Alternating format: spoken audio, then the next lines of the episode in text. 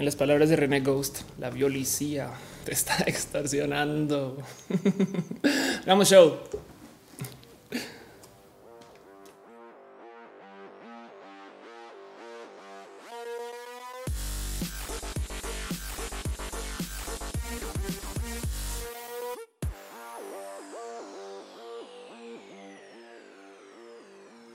Gente bonita del Internet.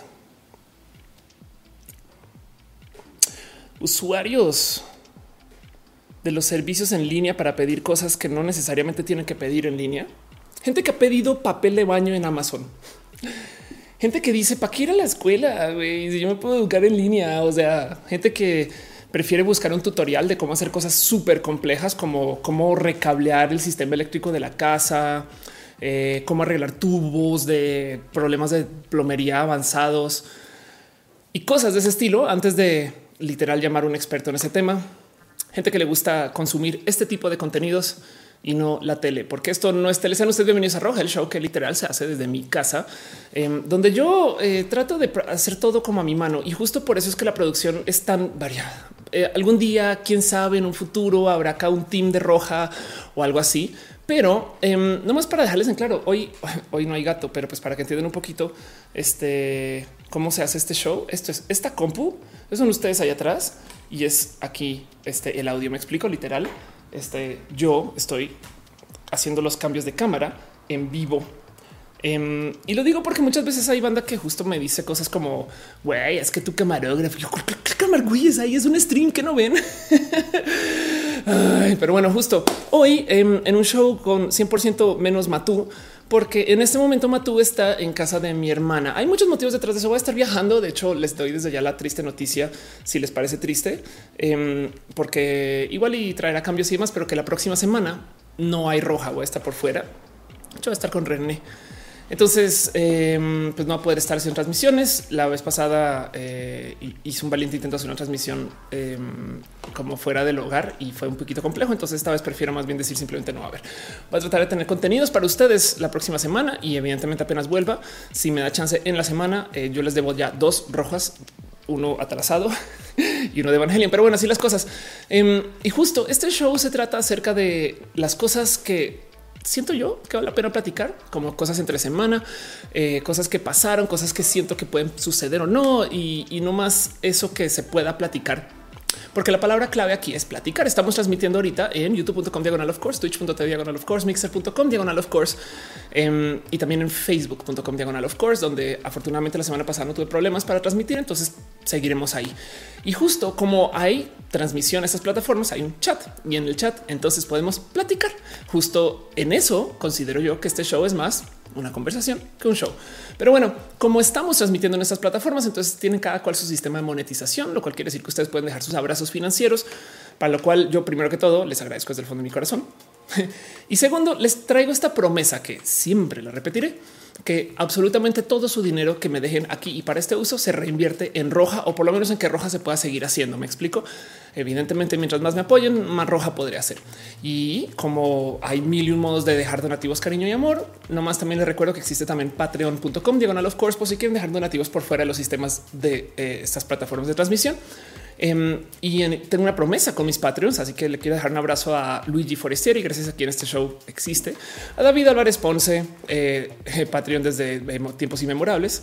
También un abrazo a Ana analógicamente, Gabriel o Daniel Bundón, Istrinia, Patacoins, Carlos Arena, el artista formalmente conocido como Camorales, Maritza Bernabe, Alex Melo, alias El Alex, que Rubio, Alejandro Alcántara, Cabeza Olmeca y Francisco Codines. Gracias a mis nuevos patrons. Y de paso, un abrazo también para su hate Padilla. Eso sí, ¿cómo se pronuncia su?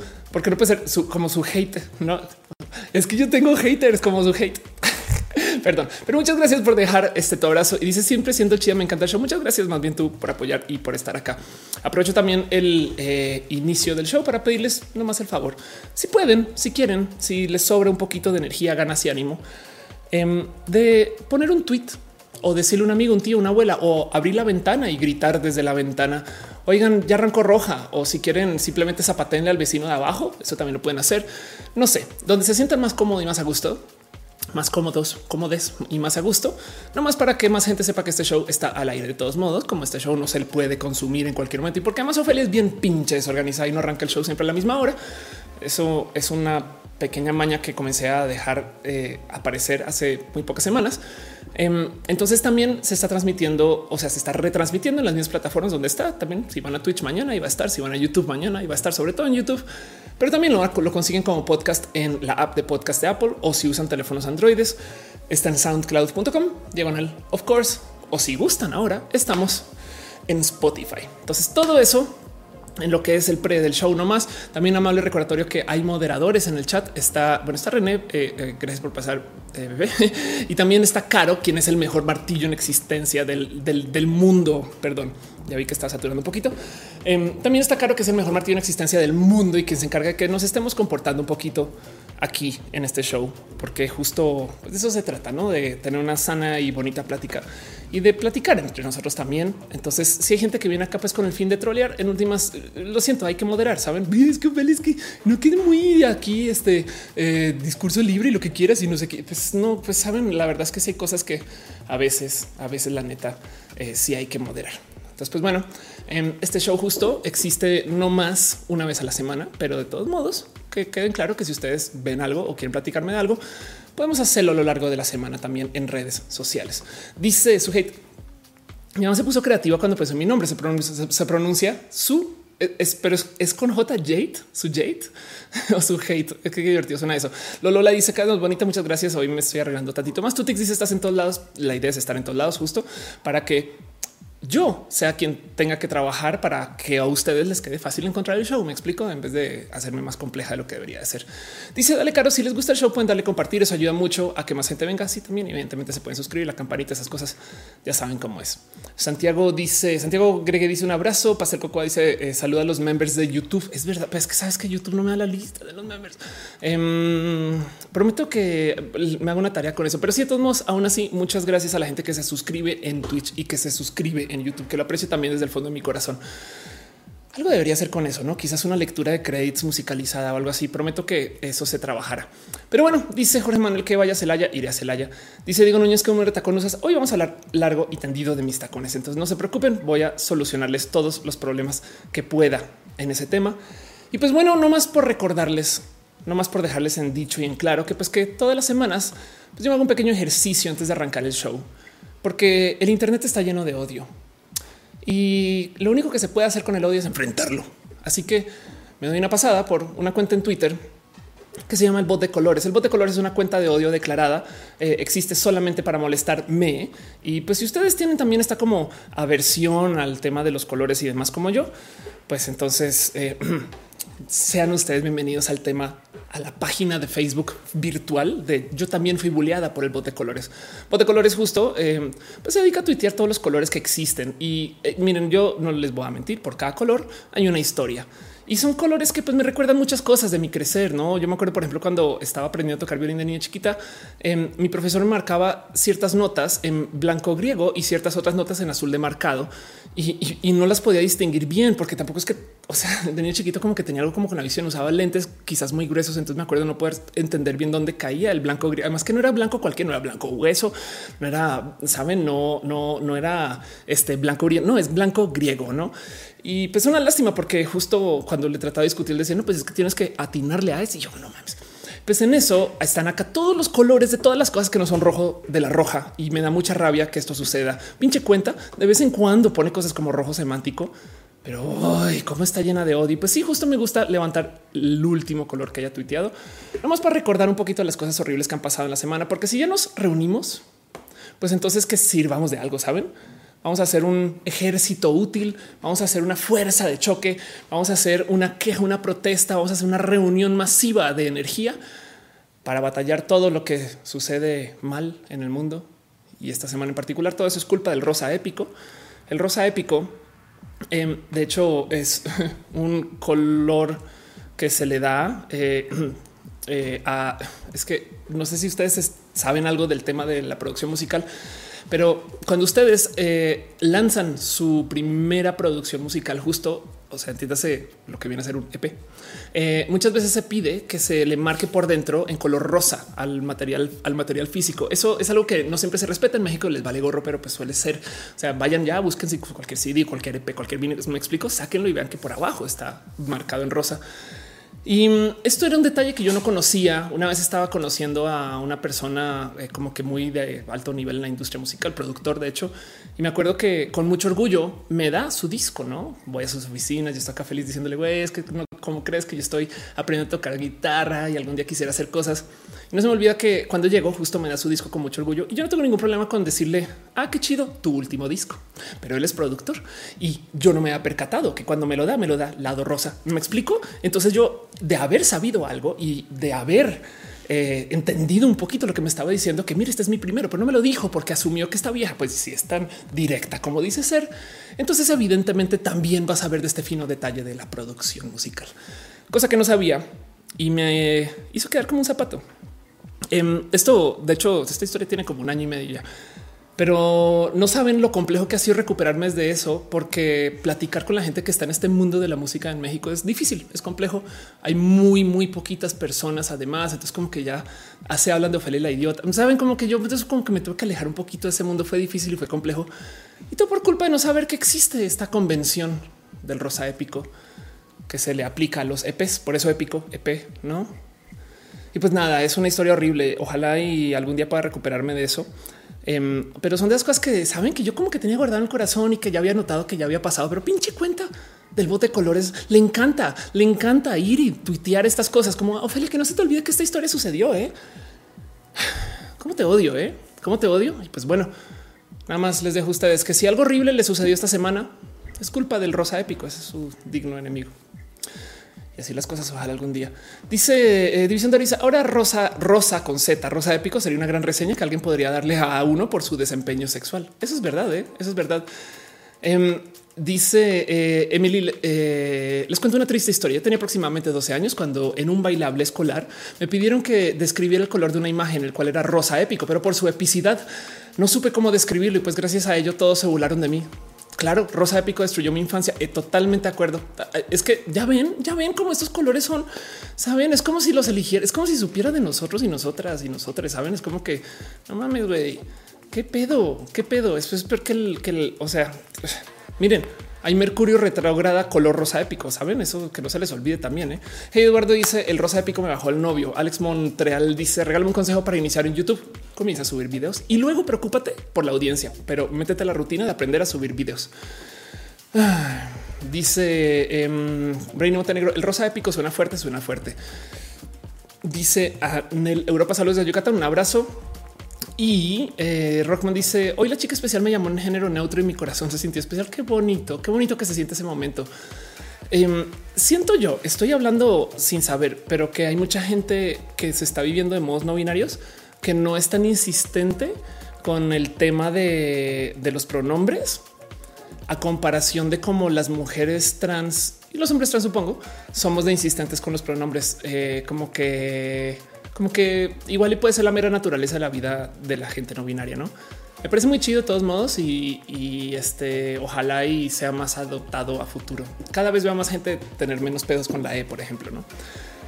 Pero bueno, en fin, lógica computadoras dice bote de colores te odio. Yo también, yo también lo odio, lo odio, lo odio total. Dice Rockman, o sea, ese color fue el culpable del acoso de Joy en la CRE con su esposa. Sí, así fue, así tal cual, así tal cual. Y Wiki Crush dice, eh, el mundo Internet amor, pero siempre gana. Sí, siempre gana. Exacto, exacto. Porque estamos hablando. Bueno, Brainy Montenegro dice que se trata el tema de hoy. Así las cosas ya, les cuento. Ya vamos con eso. Adriana Tobías dice saludos desde Ciudad Juárez. Qué chido. Saludos de Venezuela. René dice mi mamá siempre ponía vestidos color rosa épico y por eso ya no puedo usar vestidos. Totalmente de acuerdo. Es, es más, los vestidos rosa épico rozan por Juap. Eh, la vez pasada que salió un color rosa, hablé acerca de los colores de los pliegues este, del año, ¿no? Entonces, pues, este, nos pudo haber ido mejor. Pero bueno, en fin.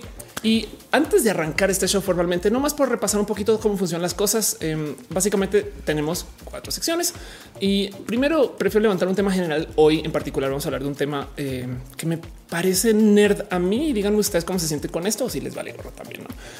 Em, luego vamos a hablar acerca de cosas que pasan en la semana, una sección que llamo abrazos, no balazos.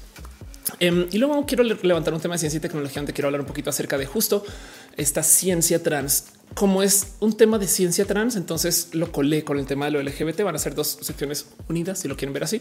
Y al mero final, preguntas y respuestas. Evidentemente, a lo largo del show va a estar leyendo el chat. Hay cosas que se me van a pasar porque la neta, neta, a veces un chingo de mensajes, pero se les prometo que trato de estar encima de todo lo que pueda leer. Y del otro lado, em, evidentemente, al final sí le dedico una sección entera a platicar con ustedes preguntas y respuestas. Entonces, cada show tiene un QA si quieren verlo así.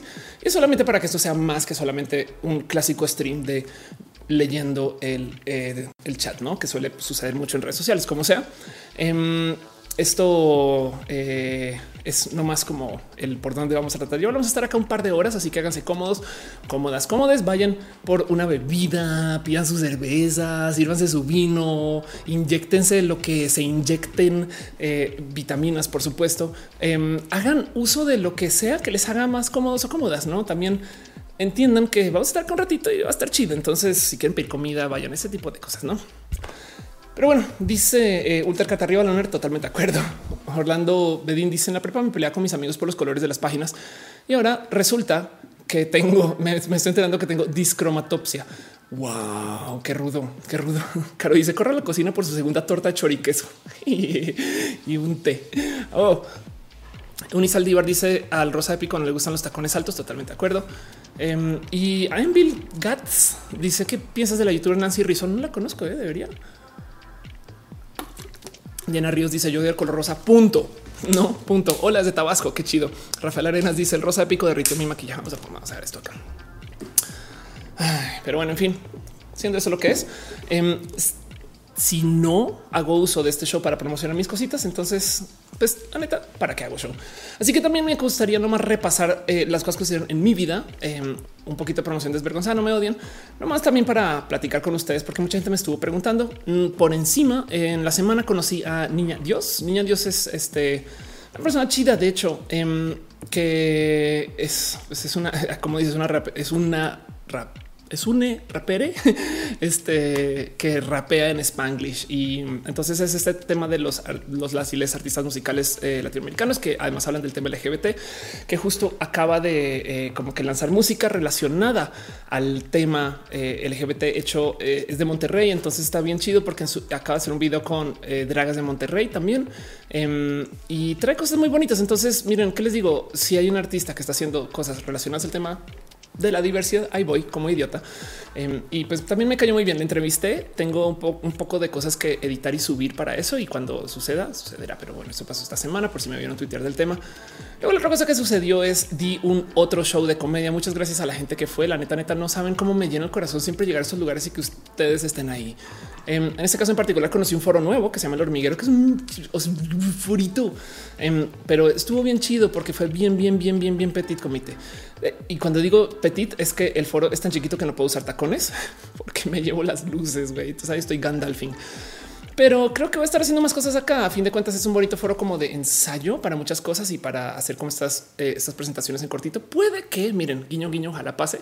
Solo organizar cuando vuelva a la Ciudad de México después, pero puede que por fin tenga un foro donde se pueda hacer roja en vivo con audiencia. No, entonces eso es algo que yo vengo tratando de organizar desde hace fácil un año, un año y medio. Y pues si, si eso sucede, sería chido. Saben, es como hacer esto mismo que hago acá, pero con ustedes ahí atrás.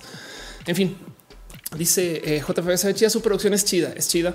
Que de paso, em, mucho que hablar acerca de los lasiles artistas, eh, artistas queer, eh, latinos y latinas. Y, René, que está en el chat, le pueden platicar largo y tendido de ese tema. Em, pero yo creo que algún día le voy a dedicar más bien un show entero a eso, como para, para nomás recalcar que hay un chingo de gente haciendo cosas muy bonitas y vale la pena platicar. Pero bueno, dice Manuel Segovia, yo te quiero ir a ver si sería chido, sería muy bonito. Eh, Marco Montoya dice, así subí un video agradeciendo a sus 100 mil suscriptores y a los cinco días llegó al millón. Es una indígena ecuatoriana, es un amor. Wow, qué chingón. Em, ah, ya sé quién es. Ok, rompió el récord de menos de un mes de casi dos millones de suscriptores. Sí, totalmente. Sí, algo vi, algo vi. Em, y que estuvo como súper promocionada como por un chingo de gente, nomás por el tren del mame de rompiendo el récord, ¿no? Dice eh, Verónica, este... Mm, este... dice Verónica está en pánico y dice eh, por favor puedes acudir con un maquillista para que te haga las cejas y te haga un maquillaje de acuerdo a tu tono de piel. Eso es un tema muy loco, pero eh, de hecho, mira, yo la neta, neta siempre he sido muy responsable con mi look en general y soy fan de nada. Yo le doy como la otra es que la cámara en sí, fíjate que hace todo tipo de cambio de color. Em, entonces eh, esto pasa, esto pasa. Y, es un tema bien complejo. Pero además, para rematar, en últimas, quisiera que este show no se tratara de mi look. Sabes? Si me gusta arreglarme y si me gusta que esto sea parte de, pero em, yo no estoy acá para hablar de maquillaje, aunque hoy sí voy a hablar de maquillaje, pero bueno, sabes? Es como, es como muchas gracias, aprecio, eh, pero, pero mira, más chido regocijarnos en estas este, bellezas imperfectas, no? Y si, si es un tema, tema, es, lo siento. pero bueno, como sea, todos modos, gracias por el eh, comentario. Y em, no más para cerrar este tema de la autopromoción desvergonzada, em, que no se les olvide que el 5 de septiembre voy a estar en el evento, eh, en este evento de la IAB, IAB Conecta, va a una pequeña conferencia y luego va a dar un pequeño segmentito de comedia. Voy a estar presentando todo el día, va a estar solo el 5 de septiembre, el 4 de septiembre no voy a estar porque voy a estar de hecho viajando. Entonces sepan que eso sucede, eh, ténganlo presente cerca a su corazoncito y así las cosas. Em, dice Suéter Azul, adiós maquiladora, llegué tarde. No, yo arranqué tarde, entonces no se preocupen nadie, que no se preocupen en nadie, nadie, nadie, nadie, nadie. Y pues así dice Ultercat, no me sabía lo de Gandalfing. Era un hashtag que usaba antes em, porque tengo una cantidad de fotos no sabes como que Ofelia en el metrobús, no Ofelia, este en no sé, casas viejas de Coyoacán, Ofelia en elevadores y así las cosas. Y sobre todo cuando entro con tacones, no dice Shannon. Eh, Auxin. En mi trabajo capturamos encuestas el 20% de la muestra. La Ciudad de México contestó que el feminicidio y el acoso en el transporte no es violencia. No mames. Wow. Em, dice René, ciclo de poesía trans. He dicho sí, sí, sí. Perdón, ya vi que estoy saturando otra vez. Tanto me emocioné. Em, pero bueno, entonces ahora sí, siendo Dita Magna, dice cuánto es mío 1.90 sin tacones. Y cuando uso tacones, bueno, esos son un poquito extremos, no? Pero ya, este, mm, así que eh, siendo eso lo que es y eh, eso eh, parte del inicio del show. De nuevo, si les sobra, si vienen, si tienen, si, si tienen un tantito en su corazón que quieran ayudar a promocionar, ya eso me distrae. Este, pues se les agradece. Arrancamos este show formalmente y hablemos ahora sí de cosas que yo quiero platicar esta semana. Hoy tengo un tema en particular que me llenó el corazón de cosas raras em, y es un tema que me cuesta mucho levantar, pero quiero hablar acerca de justo fashion, moda y el look. Entonces, em, lo primero que les quiero platicar, de hecho, redondea como que una historia que estaba llevando ya en redes sociales, porque justo em, un día y porque ahorita últimamente estoy muy pegada con esto, decidí pedir zapatos nuevos en Amazon. Mucha gente me pregunta, pero esto es casi que uno de diario, pero cada que hablo del tema de ropa, se me dónde consigue ropa, Ophelia, porque no soy una vieja grande, ¿no? Y entonces pues, toda mi vida de Ofelia, si lo quieren ver así, yo siempre he pedido todo en Amazon literal en Amazon. O sea, antes pedían Amazon en Estados Unidos cuando no había Amazon en México y aún así muchos envíos llegaban a México. Y como que nunca ha sido problema. Eh, yo sé que hay mucha gente que hace ropa, hay mucha gente que tiene sus medidas y o, que podría sin problemas trabajar con gente trans y demás. Pero en mi caso en particular, como que yo siempre lo, solucionaba así. Últimamente he estado, em, o sea, digo, compré esos tacones justo que les estaba mostrando. Y estas señoritas que eh, nomás por dejarles cosas de 15 centímetros, estas señoritas em, me trajeron muchos recuerdos de cómo yo he ido cambiando a lo largo de los años como mujer trans. Y entonces me topé con primero que todo en el cómo ahorita yo me estoy dando más permisos de cosas que antes me saltaban mucho porque toda mi vida como creándome mi vida de Ofelia, no como que creándome con esta vieja que soy. Nunca he querido como abrir la llave de ese cuento de la vieja tan vanidosa que evidentemente lo soy. No me he operado varias veces por temas de vanidad y además justo eh, traigo como muy puesto esto de pues sí, mi look es y no es, pero pues como ya lo acabo de mencionar, también me gusta esto de las bellezas imperfectas, no pasa nada. Y aún así, eh, me di como un momento para reflexionar cómo he cambiado en los últimos años por medio de mis tacones más sexosos. Entiendes? Esos son los tacones que saben que yo antes consideraba más extremos. Entonces puse esta foto en redes sociales, como que no más demostrando el cómo a lo largo de los años, a lo largo de los años, eh, ¿qué pasó con la foto?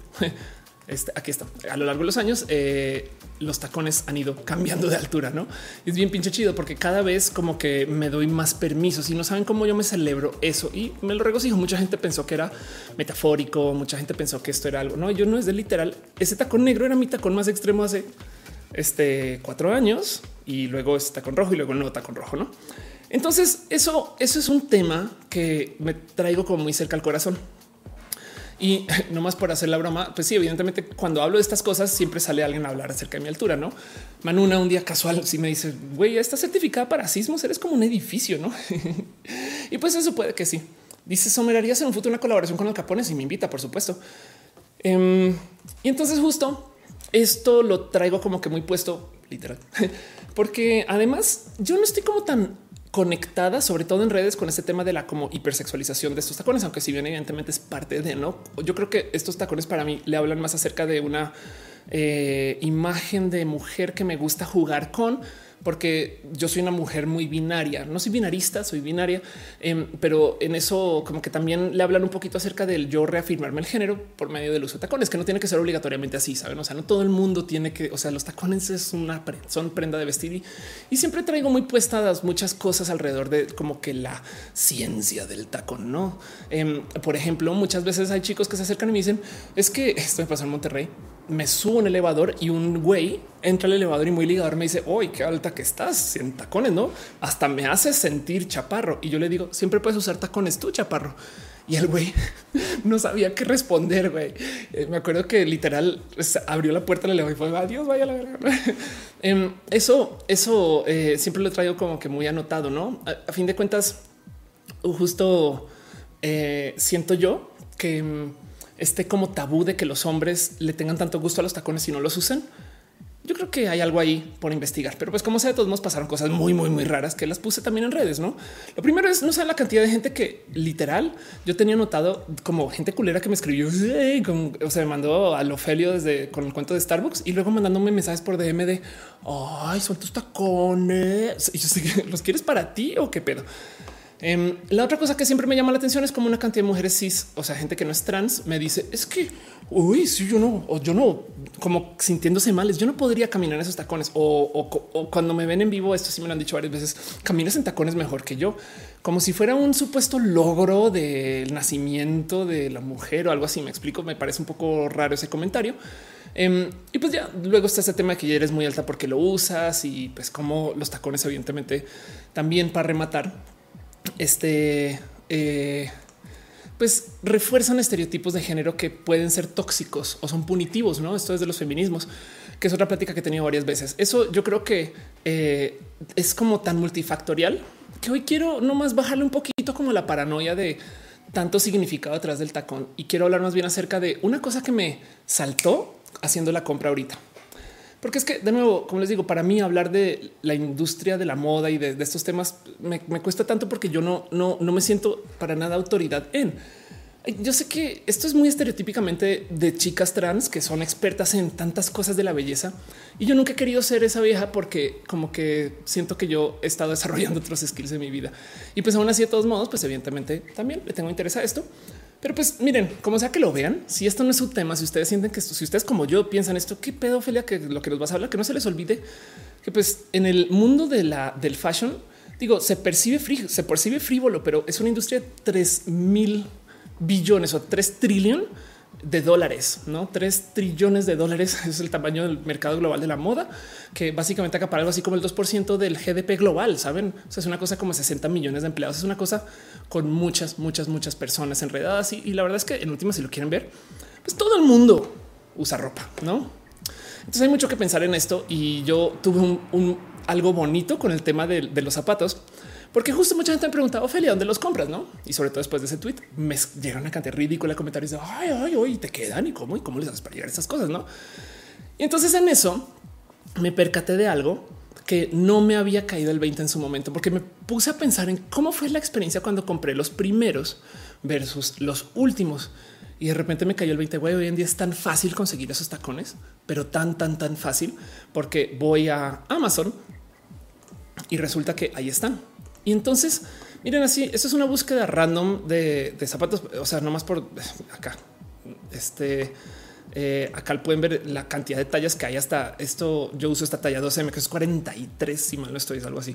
Este, pero me explico. Y a lo largo, cuando estaba viendo los tacones acá, como que tu momento de ok, un momento, un momento, acá pasa algo, porque el que tengan tanta disponibilidad, y esto es lo que me saltó tanto, pues me percaté lo evidente de la venta. Los tacones no existen. Las fotos que estamos viendo son generadas. Y entonces decidí como buscar un poquito, ¿será que hay alguien que hace esto como muy a la medida y tiene como literal generadores de imagen? Y entonces sobre eso comienza, sabes, es como, güey, sí, claro, por supuesto, yo lo hago en el color que quieras, o sea, no pasa nada. Y ya que lo pides, ahí te lo hace. Y me, me senté a pensar un poquito, qué raro mundo este, donde la ropa no existe hasta que tú la mandes hacer. ¿Hace sentido? Es raro, eh, sobre todo desde lo online. Y me percaté que, por ejemplo, hay sitios como eh, Solely Original. Solely Original, literal, es un espacio en tú puedes diseñar tus tacones, este, bueno, diseñar tus zapatos enteros.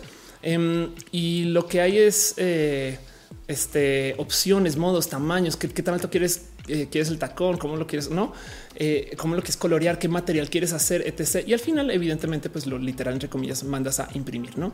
Entonces, todo esto em, como que le di vueltas, le di un chingo de vueltas pensando en qué raro mundo donde estas cosas pasan, porque la neta en el mundo de la moda, y eso sí me ha tocado vivirlo mucho con mis amigas eh, que están en modelaje, sí ha cambiado mucho el cómo la gente se mueve en redes sociales y el, entonces el cómo la gente que está en moda se promueve vía redes sociales.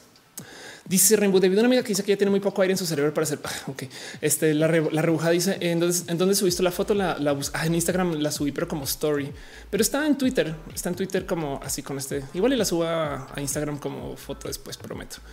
Pero bueno, dice César, eh, Flores, es correcto el Tarkat. Eh, hoy en día está que los usa un nombre, pero creo que estaría chido. Bueno, aún así les digo la cantidad de eh, hombres en tacones que, o que usan tacones que conozco es alta. tabú, yo creo que es más bien un tema de masculinidad frágil ahorita, pero pues evidentemente como sea. Em, y dice Monserrat, odio comprarlo. Mi familia me lo regala, a mí me hacen sentir incómoda. Sí, miren, de nuevo, no es tiene que ser de todos, todas y todos, saben? Pero lo que quiero platicar hoy sale de mi experiencia de toparme con estos tacones, porque además la otra cosa que ha estado pasando es que últimamente he estado comprando mucha ropa también en Amazon. Para los que no saben, la pueden comprar si llega en la gran mayoría de los casos. Si no les queda, lo pueden devolver con Amazon. No, perdón, no me quedó adiós y listo. Y ellos te pagan el envío para que lo devuelvas. Y entonces también he estado investigando eso y de repente también se volvió muy fácil conseguir ropa de mis tallas y de mis formas. Y es que entonces me percaté que en este raro mundo donde la moda hoy en día la dictan cosas, digamos, como literal Instagram. Em, eh, es que, a ver, entiendan ustedes que, por ejemplo, eh, hay museos que están hechos para que tú vayas a tomarte selfies, no? Porque la gente ya no va a tomarle fotos al arte, sino va a tomarse fotos con el arte o en el arte. ¿Hace sentido? Entonces dejan espacios para que tú vayas y te tomes una selfie en literal un museo. Y entonces te quedas, qué raro arte, ¿no? Y es un bonito acercamiento, porque si lo piensas, imagínense llevarse esto a otros espacios. En música donde igual el influencer pueda tocar un trocito de la rola o sentirse parte de la rola. Este, películas donde la gente puede hacer tantito parte de la peli. ¿Hace sentido? Todas estas cosas están acá.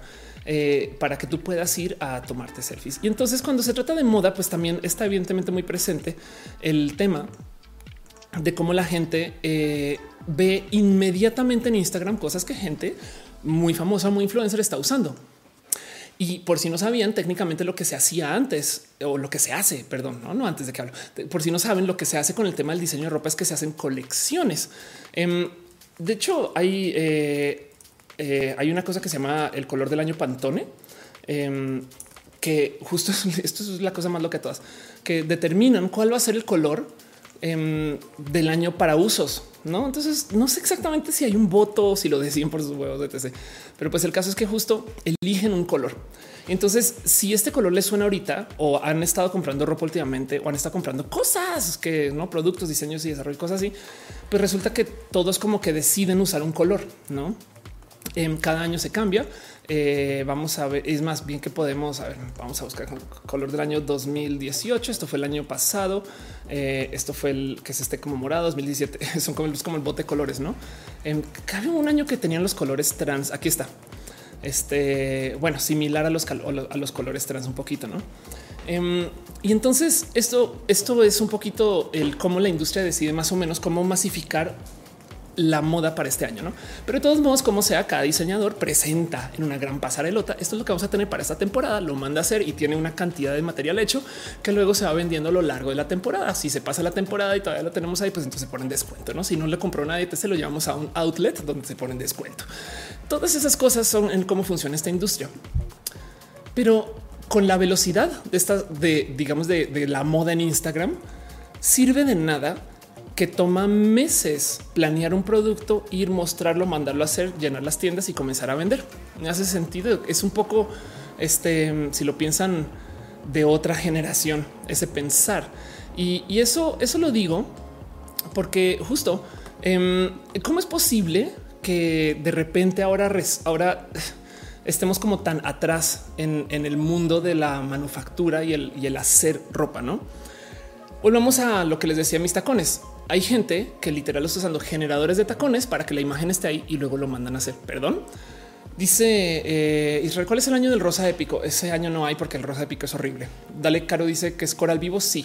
Em, dice eh, Ultracat, eh, ¿qué opinas de Wishers alternativas para darle más dinero a Jeff Bezos? No he usado Wish, la neta. No he usado Wish, pero ya José Jiménez dice acaba de comprar una polo en ese color. Exacto. Monserrat Morato dice eh, metodología ágil y desechable versus cascada. Totalmente de acuerdo. Y entonces el tema es em, que como se hace la ropa ahorita, las marcas, marcas, marcas establecidas, primero que todo están vendiendo marca. Y eso voy a dejar ahí en el aire si ustedes consideran que sea bueno o no. Me explico porque técnicamente eh, el costo de una prenda de manufactura es muy bajito a comparación de cuando trae la marca puesta. Hay gente que se burla de eso, pero pues saben, te están vendiendo una marca porque es una experiencia de y también porque el precio ahora resulta que se vuelve parte de lo que estás pagando, que es bien idiota. Pero bueno, así funcionan los objetos de lujo y además porque justo técnicamente eh, quieren defender esa mentalidad de esto no es para todos. No cualquier persona puede usar esta ropa. Pero el tema es que cuando hay manufactura automatizada, pues quedan muchas cosas que pues igual y sí, ¿eh? o sea, ¿quién dijo que no? Em, lo digo porque miren, el tema de la discusión de si la venta en línea y demás ya lleva un buen rato, lleva un buen, buen, buen rato. Eh, eh, o sea, esto es un paper, a ver si la tiene bien. Es un paper que me acuerdo de leer en su momento, en abril de 2003, exacto, Em, que hablas de cómo balancear el tema de las ventas en línea versus las ventas en tienda de, objetos. No, esto, o sea, 2003, esto es pre Amazon. Me explico. O bueno, pre Amazon, boom. Creo que en este entonces Amazon era solo de libros. Y me acuerdo en particular que en ese paper, por ejemplo, en particular decían por qué chingados le ponen la E a todo, no? Eh, e-commerce sigue siendo commerce, no? Así como email es otro modo de mandar mails. Ya, ya bájenle. Em, y, el cuento es que eh, hay muchos usos de tecnología que hemos realmente súper, súper internalizado en la ropa y que ya decimos, ah, sí, por supuesto, pues, eso es lo más normal. Em, no sé si ustedes saben que, por ejemplo, hay un caso de como Playtex, que es una marca que antes hacía brasieres. Literal, se llevaron la licitación para hacer la ropa que, eh, pues bueno, el traje que usaban los eh, astronautas en el programa Apolo. No, esto es una como larga, larga historia. Y pues se supone que en el futuro, literal, la ropa iba a hacer estas cosas. Entonces, Marty McFly, este con su cabellito mojado, porque acaba de pasar por el agua, y entonces de repente pues, no, su ropa le seca. Y entonces te quedas tú con él. Esto, ah, o sea, piensen que esto se propuso hace que 30 años. Esto es gente, ingenieros o, creativos de hace 30 años pensando en cómo hacemos para mejorar la ropa que tenemos ahorita. Dicen la parte con razón. Trump se arrepintió tanto que le decía China que si ahora todo se hace en China, anda. Eh, ultrarizado el capitalismo depredador. Dice eh, María del Mar. Yo solo uso ropas viejas. Eh, dice que mi, mi, ropa es de RU, ropa usada. Em, dice Montserrat, ah, ya te había de metodología ágil y dice Te Águila. Saludos desde Mérida. Saludos. Rockman dice amo el color coral. Exacto. Entonces, pues el punto es cómo es posible que eh, la ropa se haya, eh, digo que las propuestas de ropa sean tan complejas y tan bonitas y todavía de cierto modo nos vestimos, digamos que no muy diferente de cómo nos vestíamos antes. No me parece tan grave eso porque las telas sí que han mejorado mucho, pero lo que sí no me deja de sorprender es como la manufactura de la ropa em, pues sigue siendo la maquila. No, y, para los que no entienden bien o no saben qué es la maquila, tengo un random video, una no sé si esto, es un video donde eh, este Mister hombre se pasea por una maquiladora. Entonces ahí ven, no? Y literal tienes gente que está detrás de una cantidad de máquinas haciendo todo, pues muy a mano, no? Em, y el, literal están cosiendo todo a mano. Y esto lo digo, esto me sorprende mucho porque vivimos en la era de esto, saben? Vivimos en la era donde tienes tú esta manufactura robotizada de cosas súper complejas, ¿no? Es como, ¿cómo es posible que podamos construir un coche sin seres humanos casi, pero para una playera sí se necesita de alguien? Y eso es tema. Raúl Mollado dice eso suena muy wally cuando anuncian el color de moda y todo se cambia automáticamente. Sí, de hecho, y bueno, el color de el, pantone del año es una realidad. Eso, eso hay tanta gente que lo aplica en tanto. Hay apps que cambian su color según el color del año em, y esas cosas pasan. Y pues bueno, como sea, de todos modos, no solo es de su manufactura, las propuestas que hemos visto como tecnología en ropa, pues también hay unas cosas que dices, pues esto existe desde, hace rato y todavía no se implementa. Evidentemente habrá un tema de precio. Esto es una pasarela del 2007 donde muestran unos vestidos que pues con literal darle clic con un botón, pues esos son animatronics. Casi casi los vestidos cambian, se modifican, ¿no? Em, ¿Cuál es el uso práctico de este? Esa es una buena pregunta y seguramente por eso mismo es que te queda el pues no sé.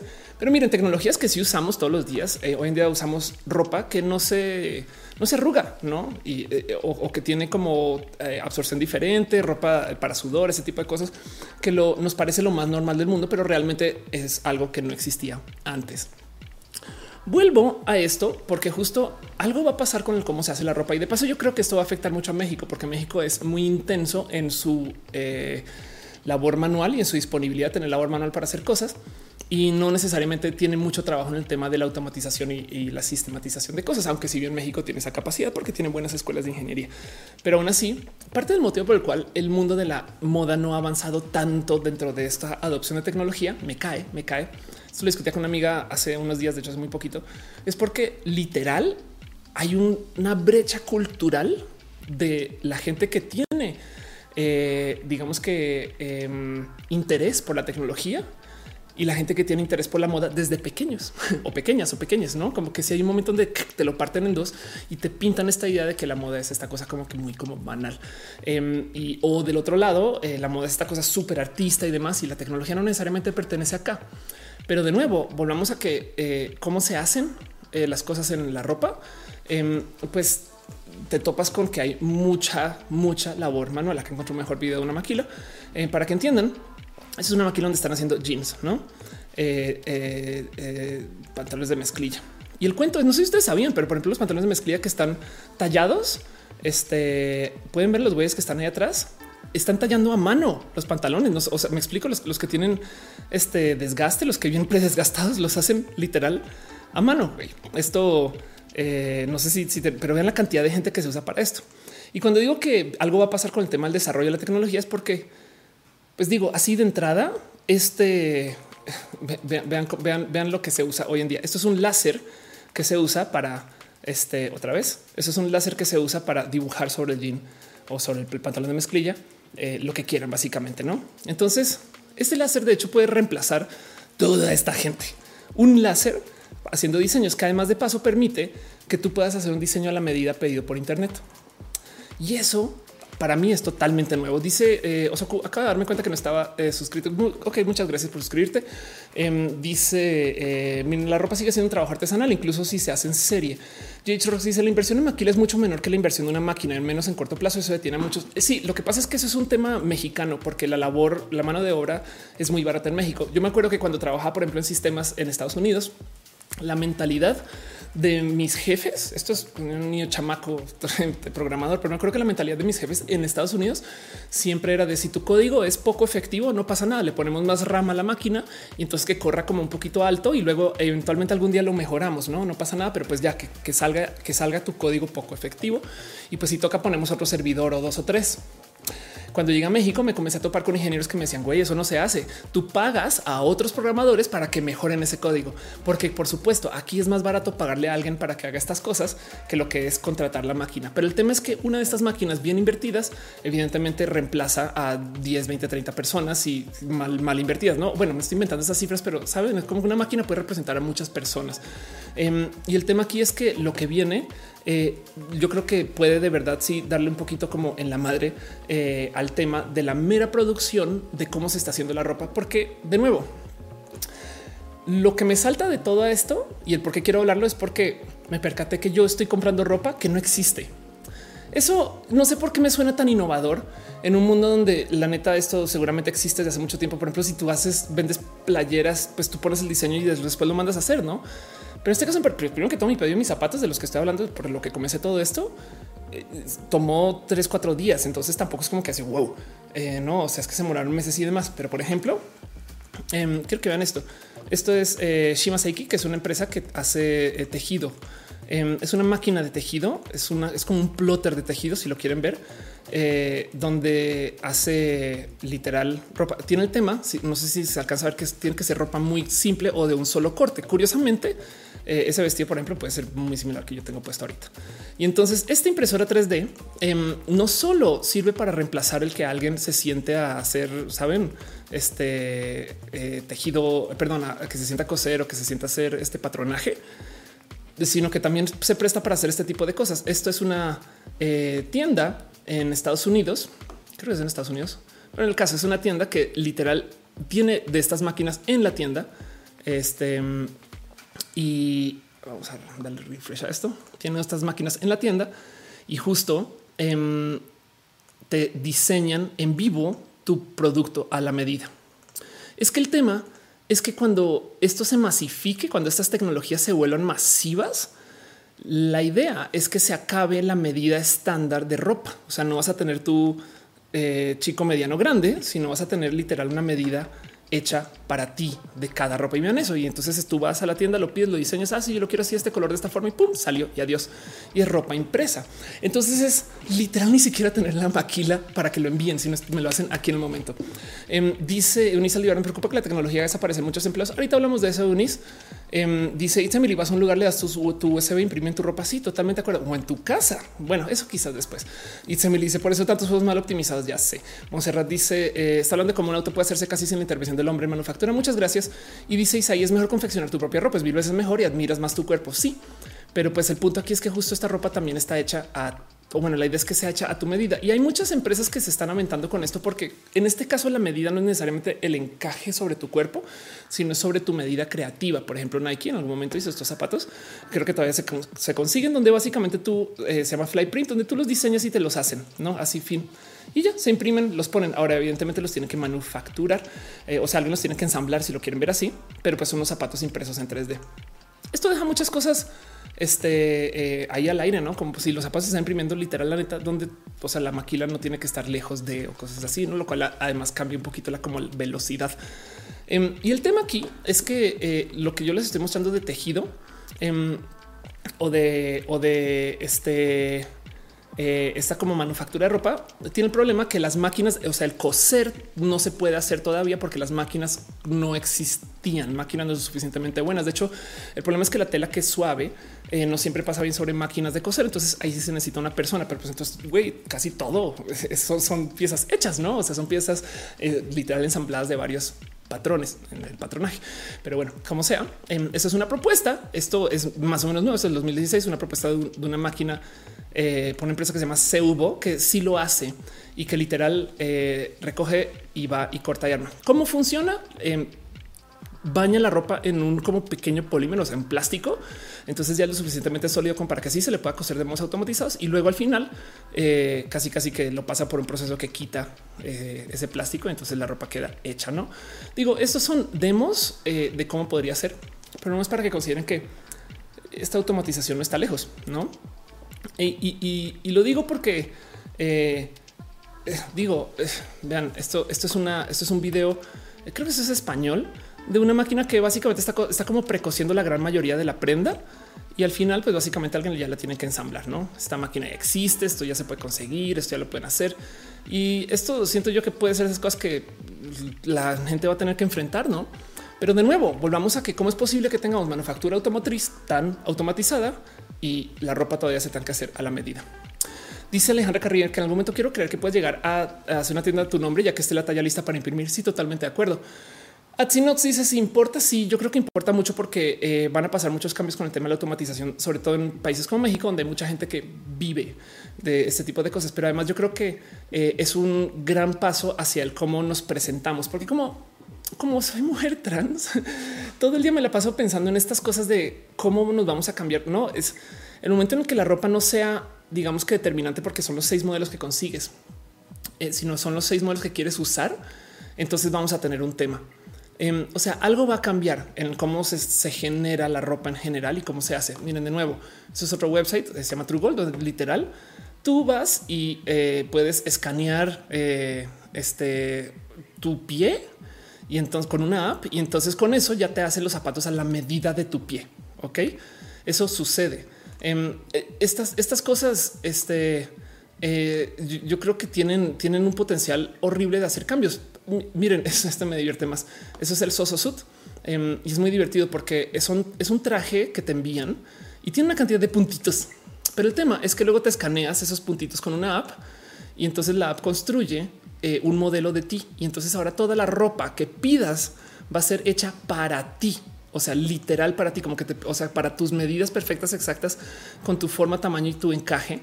Y con esto, además, teniendo de cuenta que el otro lado hay una impresora de ropa, pues entonces literal estás haciendo ropa para ti. Esto lo digo además porque justo hay muchas cosas que son muy normativas desde la ropa por el es que esto es lo que se consigue, no? Em, es que los estándares de ropa, la neta, neta, pues tienen cosas ahí que yo creo que hay que platicar. Esto fue un hilo que apareció en Twitter hace unos días que me parece espectacular. Carolina Jiménez dice: Soy una señora de 41 años que compra la sección infantil porque los motivos y diseños son mucho más chulos. La talla grande me vale y es mucho más barato. Cuando me intento vestir con la ropa de señoras, me siento disfrazada, que nadie os diga cómo vestir. Y sí, es, justo, pues sí, si yo quiero usar una camiseta de una playera de dinosaurios, güey, la voy a pinches usar y no pasa nada. Ahora imagínese poder conseguir todas estas cosas a tu medio tamaño, ¿no? Em, Dice eh, Junior Das que mi hermana siempre me dice cucú. Sí, me siempre dice cucú. Eh, eh, Osoku dice cómo se llama la página eh, True Gold, la de los zapatos True Gold. No sé si envían a México, no, pero bueno, ahí lo es True Gold. Em, dice este eh, claro que manda Caro está con tú. Claro, ahí muchas gracias. Un abrazo por allá. PG Time dice la automatización. Algunas fábricas ya están por eso en Estados Unidos entró en parte en crisis. Por eso sí, eso es verdad. Parte de la falta de eh, disponibilidad laboral en Estados Unidos se da por la automatización y no porque van los latinos a quitar trabajo. Eso es verdad y no lo quieren enfrentarse. Emily dice será porque la industria automotriz genera mucho más dinero por empresa que la ropa. No sé, em, porque si lo piensas, todo el mundo compra ropa. Eh, más bien, sí, puede que genere mucho más dinero consolidado porque son menos empresas haciendo tantos coches. Eso puede ser. Em, yo creo que más bien tiene que ver con justo la tecnología detrás y ese raro interés que hay desde el desarrollo de la alta ingeniería para cosas que requieren de alta ingeniería. Ahora, algo más pasa con los vehículos en particular, y sobre todo los aviones también. Nunca se han puesto a pensar por qué las grandes naciones eh, automotrices son Alemania, Japón, este, Estados Unidos, no son países que estuvieron en la Segunda Guerra Mundial y que después de la Segunda Guerra Mundial, sobre todo después de la Segunda Guerra Mundial, les prohíben hacer desarrollo de ingeniería eh, de guerra. Entonces todas sus fuerzas de como que toda esta ingeniería que tenían desarrollada, digamos, para el tema de vuelos y demás, entonces ahora se va eh, al desarrollo aeroespacial de sus naciones, países demás, caso Francia, por ejemplo, bueno, em, o en el tema de los coches también, ¿no? Y tienes a muchos ingenieros que básicamente no pueden trabajar en lo que estaban haciendo, entonces ahora se ponen a hacer coches, ¿no? Eso también pasó. Hay un poquito de historia y, del otro lado yo creo que también estamos enfrentando que justo la moda y el desarrollo de moda, creo yo que tiene tantita misoginia asociada como a nivel industria y aunque sea una gran industria, em, no se le ha desarrollado tanto. Me estoy imaginando que ese puede ser el motivo porque la tecnología medio está ahí, pero sí, justo lo que hacía falta era una máquina que pudiera eh, casi casi que coser bien de modos automatizados y hay varias propuestas. Em, el tema es que justo miren, los estándares de la presentación van a cambiar mucho. Ahorita que estamos hablando de mis ¿no? Em, esto, esto es algo que salió este en eh, que publicaron acerca de cómo hay muchas mujeres que se están dejando las canas. Eh, primero que todo, yo desearía tener un chingo de canas. Yo, la neta daría la vida por estar totalmente Carlos a caballo gris. Sería lo más feliz, pero bueno, em, este y esto siempre, ha sido así, como que le tengo mucho cariño. Entonces siempre me salta que porque se las quieren tapar, pero bueno, cada quien con su vanidad, no pasa nada. Pero digo es porque justo de nuevo estamos cambiando un poquito como esas percepciones de qué debería de ser a la hora de, diseñarte, no? Y es que miren, muchas cosas van a cambiar en general con la automatización. A ver, vean, ese tema del ploteo en 3D. Eso creo que lo había mostrado en rojo anterior, pero esto, por ejemplo, es un pequeño robot que no sé si se alcanzan a ver. Este está colgado de, eh, de dos como martillitos. A ver si muestran como aquí está. Ok, aquí está. Cuelgas, lo cuelgas de un lado, lo cuelgas del otro lado y básicamente eh, le pones plumas y ahí ven, ahí ven cómo funciona. Y él a lo largo de una tarde dibuja sobre la pared. No, quién puede hacer uso de esto? Uh, una cantidad de gente, no? Quien toda la, toda la gente que hace, eh, escribe en restaurantes, este tipo de cosas que pone su menú. Ahí está. Toda la gente que quiere literal redecorar, hacer pintura, dibujo. Y cuando esta cosa se le permite hacer dibujos más complejos o pueda hacer o tenga una mejor resolución, eh, se los prometo que eh, este tipo de, proyectos este, también van a automatizar un rubro de la creación. No pasa nada. Ahora sumémosle a esto que existen deepfakes y que existe tecnología inteligencia artificial y sumémosle a esto que existe tanto, tanto detrás del cómo los robots pueden aprender para ver qué te gusta a ti, que no. En fin, no dice Betty es una renta esclavitud en los tintes. Por eso estoy dejando mi cabello blanco chingón. Servando eh, Tlalipa dice em, el papá de Ofe no le permitió hacer bombas y se dedicó a las bañeras. Em, no, bueno, bombas de petróleo, pues que sí. Eh, Mercedes dice, eh, hola, Oli Monserrat dice, eh, creo que la ropa tiene mucha estratificación, hay diferencias enormes entre costurera y diseñado. Sí, total. Y yo creo que eso también es parte de lo que cambia con este como paradigma de, pues ahora tú puedes mandar a hacer ropa muy buena, automatizada, a la medida para ti, ¿no? Como que también eso democratiza un poco el acceso a esta ropa que se supone que es solamente para ciertas personas. Em, dice Pasar Coco, hay que perder una guerra para ganar los autos. Cristian Valderas dice: Yo creo que la manufactura de los vehículos es un tema de certificación también. Eh, Andy Catalina dice: México tiene un acuerdo firmado para no tener desarrollo propio de autos o tener una marca propia. No sabía, qué raro, pero existían marcas mexicanas como Mastreta Cars. Bueno, Raúl Moya dice: Yo pagaría por una suscripción de ropa negra, donde cada cierto tiempo devolvería ropa desgastada y me la renueve. Exacto, que eso de paso es otra cosa de la cual hay que hablar. Em, definitivamente, si vamos a tener un problema con el tema de basura. Eh, y, lo digo porque eh, esto que, propone esta tecnología se llama fast fashion, donde tú básicamente desarrollas estas piezas em, que son hechas eh, casi casi que ahí en el momento y cómo salen y, cómo van y que ves que cada vez se van a poder automatizar más. Pero el problema es que, y esto me parece muy normal, yo no sé si ustedes eh, traen esos recuerdos de la última vez que compraron ropa, pero pues muchas veces capaz si compraron una prenda para reemplazar otra que ya tenían, que tenía tanto uso, pero que todavía podía tener más uso. Me explico como que nosotros no esperamos a que la pieza esté totalmente destrozada para irla desechando y desecharla puede ser que alguien más la use, se puede reciclar o desechando puede ser literal. Adiós, vaya una cantidad de ropa. Y entonces este consumo también es, real. Esto también es algo que hay que enfrentar que va a suceder de entrada. Em, si mal eh, no estoy, el tema de eh, la moda o la ropa es, creo que es el eh, como el 10% de las emisiones de carbón mundial, una cosa así. Es, es como tiene este número altísimo de no más la cantidad de energía que se requiere para eh, hacer toda esta manufactura, que no es manufactura simple, sobre todo cuando hay tanta gente enredada. Em, pero también tiene un altísimo consumo de agua y también tiene eh, una cantidad de productos que se hacen, no porque es muy, muy, muy, muy, muy, muy, muy variable. No em, entre otras cosas, no también hay que entender que si vamos a de repente tener toda esta como impresión de ropa para que se vuelva más desechable, vamos a tener un problema que lidiar. Eh, y esto, esto yo creo que eh, es algo que también se va a poner en la mesa. No dice eh, eh Monserrat, yo soy redondita, te entiendo. Ultracat dice positividad. Corporal arriba las canas y las arrugas estrías. Sí, totalmente de acuerdo con eso. Em, dice Armando, no vamos, ya tenemos un problema de basura. Tienes toda la razón, tienes toda la razón. Sí, eso, eso es verídico. Em, el tema justo es que esas propuestas están ahí em, y esto va a cambiar. Y entonces me saltó mucho justo esta tecnología de nuevo. Eh, le va en la madre tantas cosas. Hay que hablar mucho de muchos temas relacionados. Evidentemente, saben de paso, siempre que se habla de, esto, sale a luz el cuento de cómo la automatización nos va a dejar sin trabajos, no? Que eso es un raro tema de enfrentar. Em, miren, de nuevo, pensemos en estos dos, estos dos escenarios tenemos a esta horda de chavales eh, y chavalas y, chavales que están haciendo tantas piezas, no? Acá más un, dos, tres, cuatro, cinco, seis, no? Este, este güey, yo no sé por qué está tocando por ahí, pero bueno, toda esta gente haciendo esto reemplazados automáticamente por una máquina, no una, una máquina, una máquina que hace esto. Em, y, eso eh, yo creo que hay que platicarlo, pero miren, hay un dato de yo creo que de la automatización que se suele olvidar.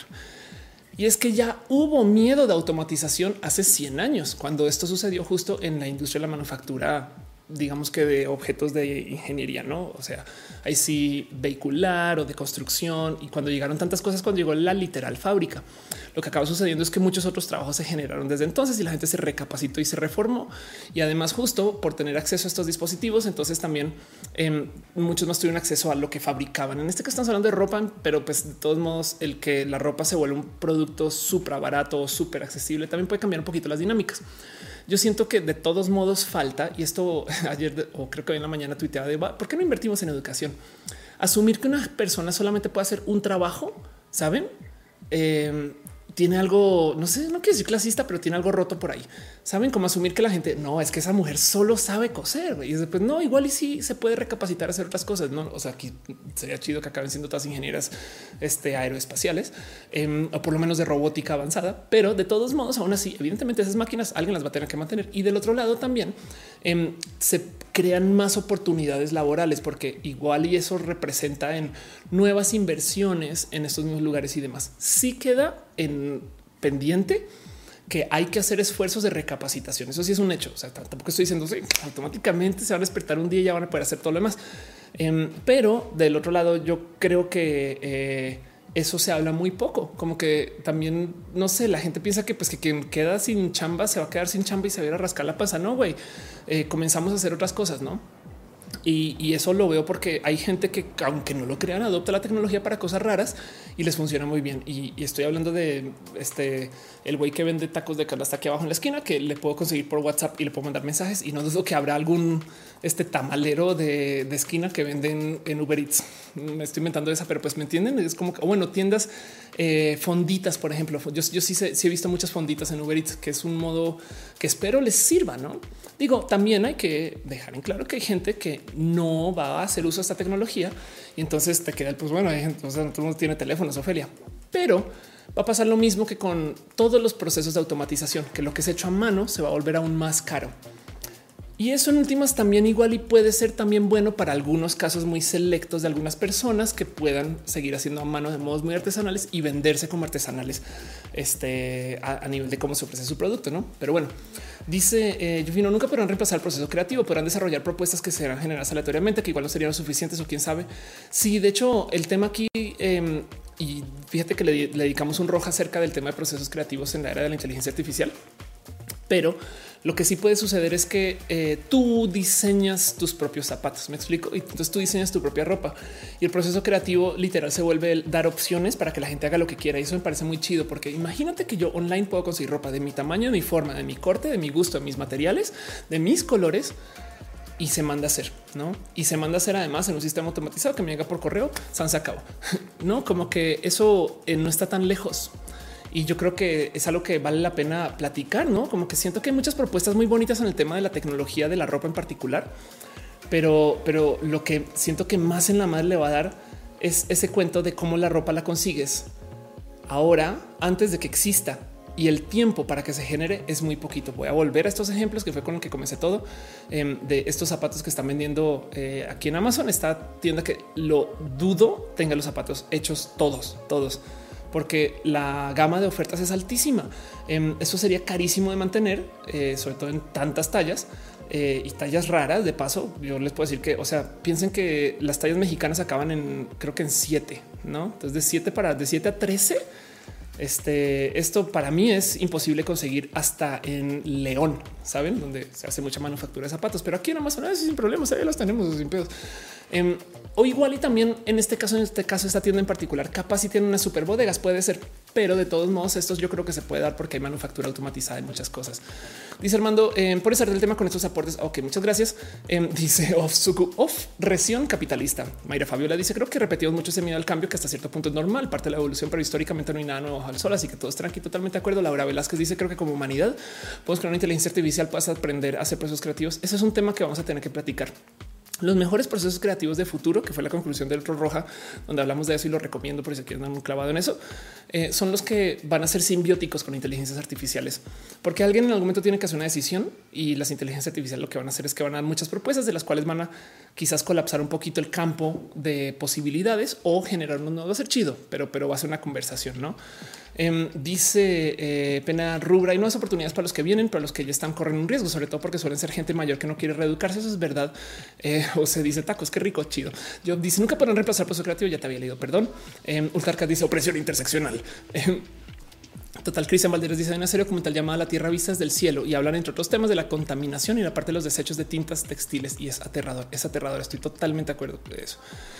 Em, y dice Moglican puede ser dropshipping para rematar. Cristian Valderes dice, pero las opciones fueron programadas con base en las ideas de los creativos. Exacto, pero, pero de nuevo, acuérdate que con inteligencia artificial puedes hacer opciones, opciones, no? Entonces de repente te avienta 10 opciones y tú eh, ahí estás eh, trabajando eso. Pero sí, algún creativo, todavía un creativo tiene que seleccionar qué material, o sea, no es tan libre, ¿no? Evidentemente no podré yo pedir un zapato hecho enteramente en madera, este, por ahora, ¿no? Pero bueno, el caso. Eso eh, yo creo que puede, puede suceder y me gusta mucho que, sea un cambio que viene. Y es más, de nuevo, lo que más me salta es que toda la tecnología está aquí desde hace mucho tiempo. De nuevo, ya, ya habíamos creado estos sistemas para hacer eh, eh, este, digamos que desarrollo súper automatizado de, cosas tan avanzadas como coches, aviones y demás. Y aún así, eh, el hacer este ropa sigue siendo este proceso tan manual, no? Y justo el único motivo por el cual hermano es porque no hay buenas máquinas para esto. Miren, si lo que les salta es el tema de la, de la existencia de las máquinas, entonces hablemos de cómo, no sé, güey, hasta para hacer las tortillas hay máquinas, saben? Em, y, es un tema como de adaptarse con. Entonces eso va a pasar. No obstante, me gustaría también repasar porque haciendo la investigación para este tema, de repente me, topé con las propuestas de altísima tecnología como estas de en el futuro la gente va a hacer, no? Em, me topé con algunas ideas bien pinches raras y divertidas. Entonces quise también como repasar con ustedes un poquito estas, no? Em, pero de nuevo, no más por dejarlo en claro. El motivo por el cual esto me interesa mucho es porque como mujer trans, la ropa es un tema, pero saber que esto ahora se va a volver un tema automatizado o automatizable y que ahora de repente yo voy a poder conseguir ropa y que gracias a la democratización del acceso a la tecnología, entonces ahora para mí esto va a ser un tema solucionado. Me parece chido porque no solo soy yo, saben, hay gente, o sea, todo el mundo tiene cuerpos muy diferentes. Entonces esto yo creo que es lo más punk que hay a la hora de tener que ajustarte tú a la ropa y no la ropa a ti, güey. Y tenemos esa capacidad y tenemos la tecnología y la tecnología existe hace mucho tiempo. Y vuelvo entonces a mostrar este tweet de esta mujer diciendo em, tengo 41 años este y eh, compro ropa en la sección infantil y ya no pasa nada, no porque quiero usar ropa de dinosaurios chingón. Eso yo creo que va a ser cada vez más presente y me parece muy bonito que se pueda. No obstante, las propuestas que vienen para eh, como que ropa tecnológica tienen unas cosas tan divertidas de ver que sería súper bonito eh, si alguna de estas llega a suceder. Em, Hace muchos ayeres, eh, de hecho yo platiqué con la gente bonita de Machina, que es una empresa mexicana Em, pero ya les cuento un poquito de eso. Dice eh, Mildred, hola Ofe, hola Mildred. Dice Teresita, he aprendido a tejer, coser ropa tras manualidades. A mis 53 años me gusta apoyarme en la tecnología más que en las clases presenciales. Chido, imagínate. René dice, ahí a la Amazonia y que se quemen los culillos de qué hablan ustedes. Pero sí, estoy totalmente de acuerdo. Sí, lo que sea que sea, sí.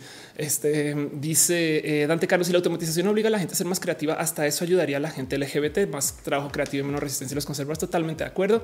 Caro dice, siento que eh, es como los árboles de la decisión del ajedrez. Mira, y todas estas opciones buenas, ¿cuál tomamos? Totalmente de acuerdo. Rockman dice: Yo no creo que la Tierra vaya a seguir viviendo como la conocemos en unos 15 años. No, de hecho, acerca del calentamiento, estas cosas, hay mucha gente que está invirtiendo en áreas que estaban en el círculo polar. Em, por ejemplo, ahí sí, eh, Rusia es de estos países que va a haber muchas ganancias en que se derrita tanto espacio al norte de donde no se podía vivir. Entonces hasta apoyan un poquito al tema del calentamiento global. Muy cruel, muy cruel. Em, pero bueno, decimos cerrando en Chile la nariz. Dice Renan, todas las camisas que me quedan chidas de arriba no me cierra último botón. Ándale, es muy normal ese tema justo eh, porque es que quien diseña camisas piensa que quien las compra es no eso. Y si las mandas a hacer para ti es un proceso largo y teniendo toda esta tecnología, entonces por qué chingados no? A mí me pasa que la ropa justo em, cuando me queda bien de alta está mal de ancha y cuando me queda bien de ancha está mal de alta, no porque yo soy alta y relativamente flaca para mi altura. Pero bueno, em, entonces, por ejemplo, estos vestidos como este que tengo puesto y siempre me quedan cortitos, son eh, piden que yo ande mostrona. en fin, Laura Velázquez dice los 40 quiero tener el cuerpo de esa señora para poder comprar ropa en la sección infantil. Ándale. Dice Cristian Valderas, cuando la ropa se ajusta al 100% de nuestro cuerpo, entonces desaparecerán los cinturones. Wow. Ney Artmac dice: eh, saludo a mi hijo Raúl que le dio curiosidad. Hola Raúl, un abrazo que lleva viendo más de 10 minutos. Rockman dice: Hablando con una amiga trans, decía que algo de la lucha trans era eliminar el cispassing de la vida. ¿Tú qué piensas? Sí, por supuesto. por eso, cada que yo digo que soy binaria, por eso digo que no soy binarista. Yo siento un deseo por entrar a algunos estándares, algunos no todos, algunos estándares binarios, pero eso es vanidad, no? Me queda claro que no es mi disforia hablando. Hay unos casos que sí son disfóricos, hay unos casos que son eufóricos. Pero el punto es yo, yo sé exactamente cuáles son las presiones y los jales y los incentivos que me llevan a ser esta persona que soy. Pero no obstante, yo no le obligo a nadie que cumpla con ningún estándar de género para que se les dé respeto, cariño, amor, apreciación y ni mucho menos para poder hablar o no hablar con esas personas. No, entonces en eso, eh, por supuesto que hay que eliminar el cispassing. Para la gente que no sabe qué es, es eh, esta presión de tener que verte de tal modo de pasar, no de, ver que de es horrible. Quiere decir que estás queriendo engañar a alguien, saben? Em, pero esta presión como para eh, literal, como de cierto modo que la gente no sepa que tú eres trans, no que, se vea como un proceso, este, em, como que enteramente no sé, con proceso de, medicina, casi, casi no como ah, tuve una condición y ya la superé, no? Em, y me parece horrible. Yo creo que evidentemente eliminar los estándares de eh, género es gran parte de eso y por eso me gusta mucho que exista la gente no binaria, porque yo creo que le dan en la madre al cómo se supone que debería de ser pues, esta situación humana en la que vivimos, que está bien, bien, bien mal propuesta bien mal propuesta, que está muy mal propuesta, que está, ok, en fin, ¿me entienden? Eh, Ciencia Natural ¿qué opinas de lo que pasa en el Amazonas? Es todo un tema político horrible y nada, pues nos estamos quemando el mundo por idiotas. Ultercat dice, el mundo necesita a la gente, eso de moverse a los polos no va a ayudar a largo plazo, la gente se va a extinguir el resto de la vida la va a florecer unos cuantos siglos. Yo creo que estos... Eh, eh, estos sí lo que busca, si lo piensan, lo que busca el planeta desde el calentamiento global, que eh, es literal, va a ser más compleja la vida. Y entonces si hace más compleja la vida y hay menos seres humanos, hay menos calentamiento global, puede ser parte de una conversación que tenemos con la naturaleza. Pero bueno, en fin, en fin, este mm, Dice Alberto Banero eh, forrando libretas escuchando roja. Qué chido. ¿Qué más están haciendo ustedes mientras escuchan roja? Yo y Nodina dice ojalá no tarde mucho la tecnología en ropa para que sea como los trajes de los pilotos de los Evas en Evangelion o los tenis de volver al futuro. Pues el tema de los tenis eh, ya, se están haciendo. El tema de los trajes siempre puedes comprar trajes en látex.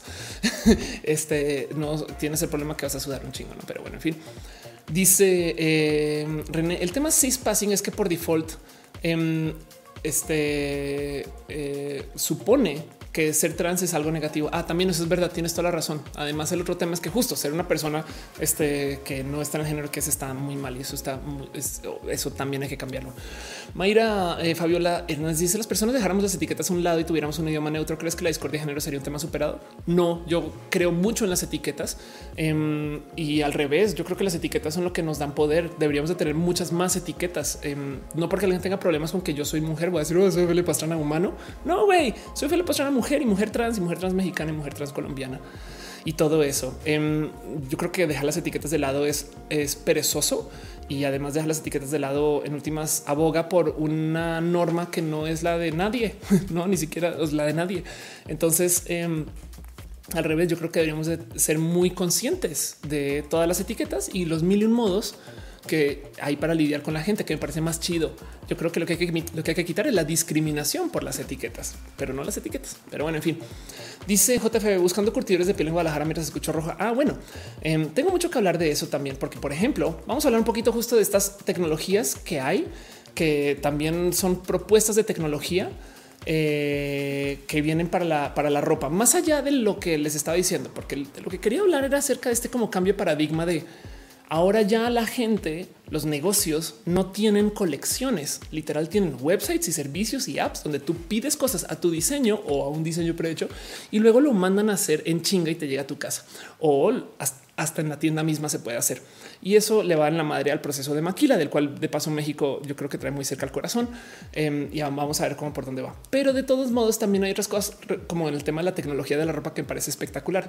Por ejemplo, em, hablando de, eh, piel que estás eh, hablando ahorita, por ejemplo, te presento el caso de esto es Modern Meadow, em, donde están haciendo en laboratorio eh, cuero, cuero. O sea, literal es un material, es, es un reemplazo del cuero que me parece espectacular. Eh, cuero es, o sea, la piel que no usa animales, no? Y con eso están haciendo ropa. Entonces me parece espectacular porque tanto así como tenemos carne sintética, también tenemos piel sintética y es, pero, pero en este caso es piel sintética de laboratorio hecha para que sea tejido. Entonces en este caso en particular sigue siendo la misma pinche piel, solamente que no se tuvo que asesinar un animal para esto, no?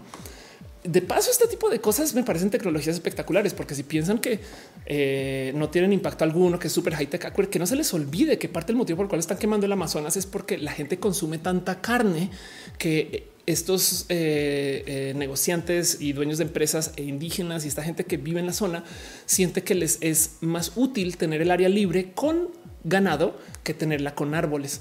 Entonces por eso están, están haciendo ese. De hecho, en México también pasó. En México también se han estado quemando mucho este espacios eh, verdes o bueno, saben como que espacios eh, pues que, no eran para ese uso para poder tener ganado.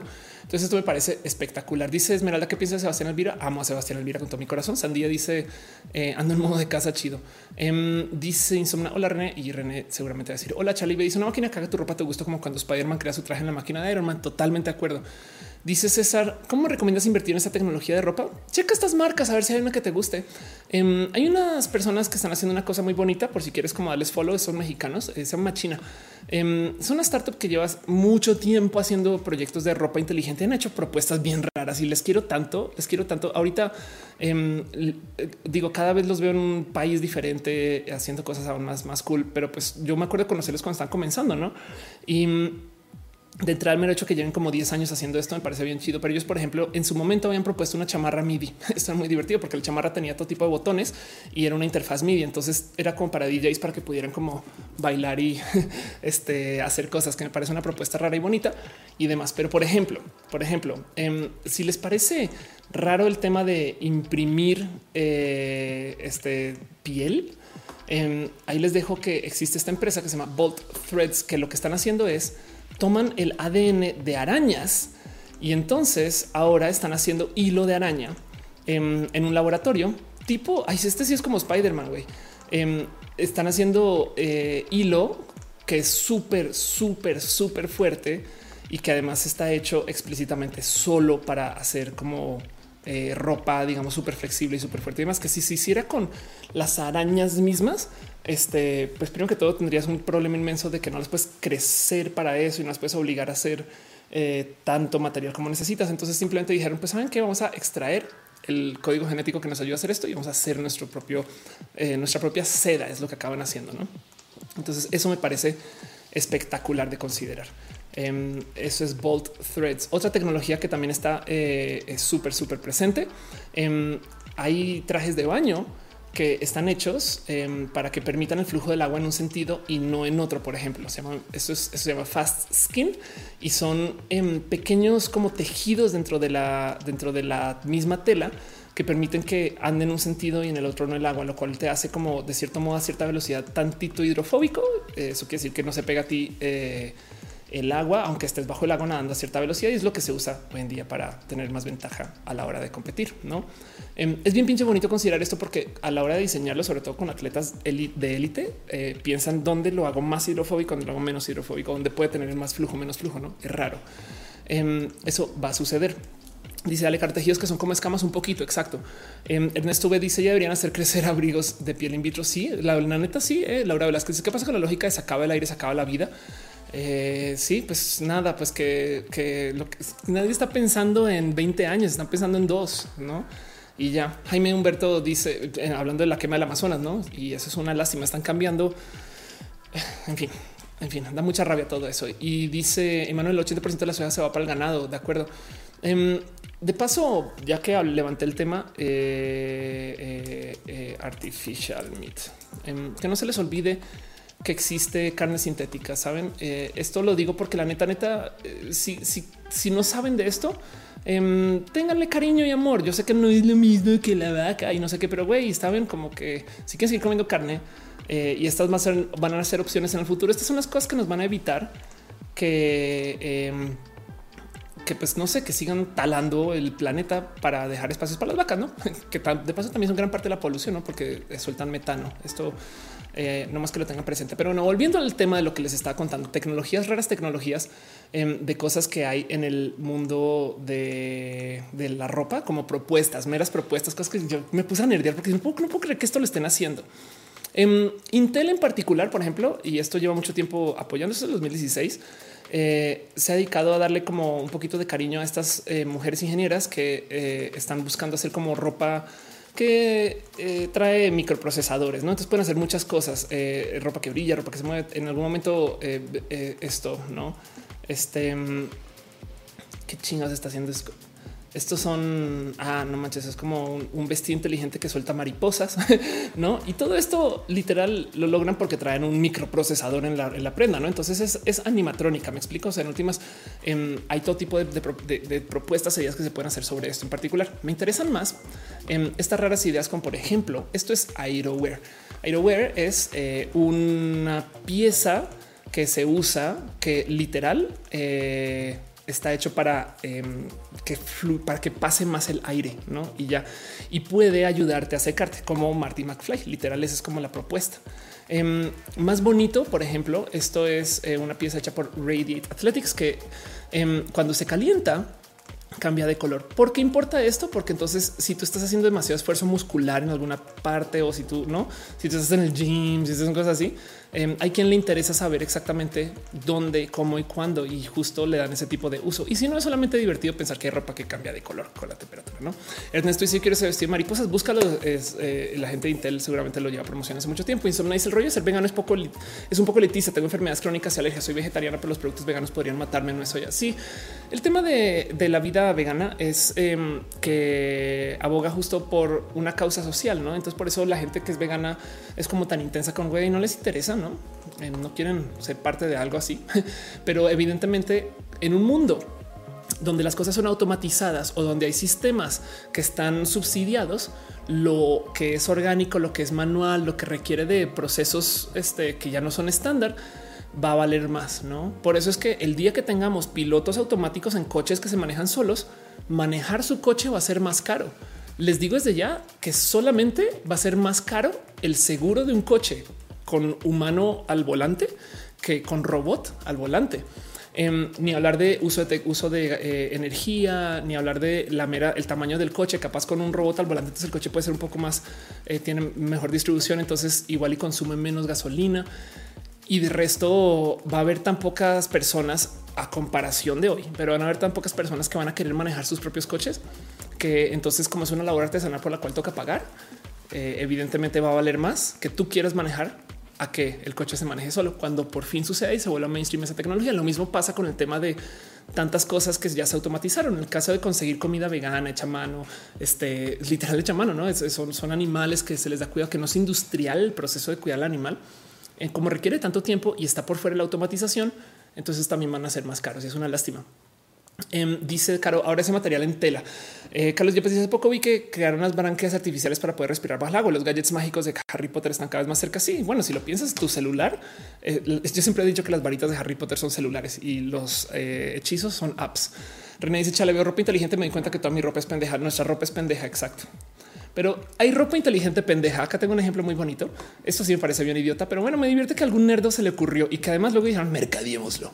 Em, esto es ropa Em, para fans del foot que tiene tecnología háptica. Háptica, entiéndase, le devuelve, eh, le devuelve eh, como input o bueno, le devuelve información a quien lo usa. Entiéndase, eh, por ejemplo, el control del PlayStation que vibre esos haptics, que de repente ustedes estén pasando el mouse encima algo y suena clic, clic, clic, haptics, no? ese tipo de cosas cuando teclean en los teléfonos androides que vibra un poquito y sienten como si fuera una tecla física, haptics. Y pues en este caso en particular es un desarrollo de una playera que está hecha para fans del foot, para que puedan sentir lo que sienten sus jugadores. Entonces, eh, eh, vía eso también sirve con nada, pero, pero están como están levantando ahora información, este de cierto modo biométrica de los jugadores de foot.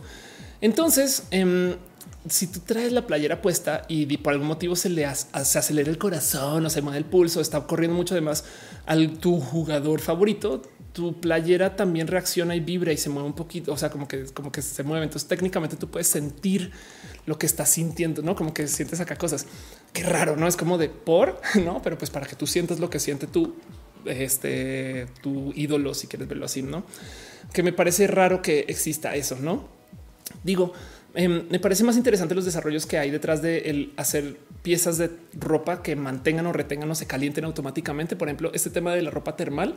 Em, vi que también hay un proyecto para que hacer que la ropa se caliente sola. Entonces, si tú tienes una playera que genera calor, quizás con una pila, por ejemplo, o quizás con algún tipo de alimentación de energía de algún camino, entonces ya no necesitas un suéter, no? Y eso también es una, digo, es una decisión que se va a tener que se va a tener que tomar por alguien, no?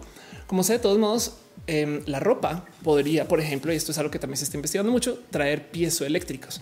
Para los que no saben, las eh, las piezas piezoelectrónicas básicamente son em, pequeños trocitos metálicos que eh, tienen generan un efecto, o sea, un efecto piezoeléctrico que a medida que tú los mueves, em, no, si tú los mueves eh, de cierto modo, entonces generas tantito electricidad, muy poquita, muy poquita. Pero si tú, por ejemplo, puedes llenar la suela de un zapato con, con eh, contacto piezoeléctrico, entonces tu caminar puede generar energía, no muy diferente a los coches eh, eléctricos o híbridos que cuando frenas se cargan porque usan justo esa energía. En este caso es un cambio de una cantidad ridícula de energía cinética eh, que están usando para generarla, pero de todos modos esto se podría implementar. Y lo digo porque justo hay gente que está trabajando el desarrollo de tela eh, que es piezoeléctrica y además en este caso lo bonito es que es flexible.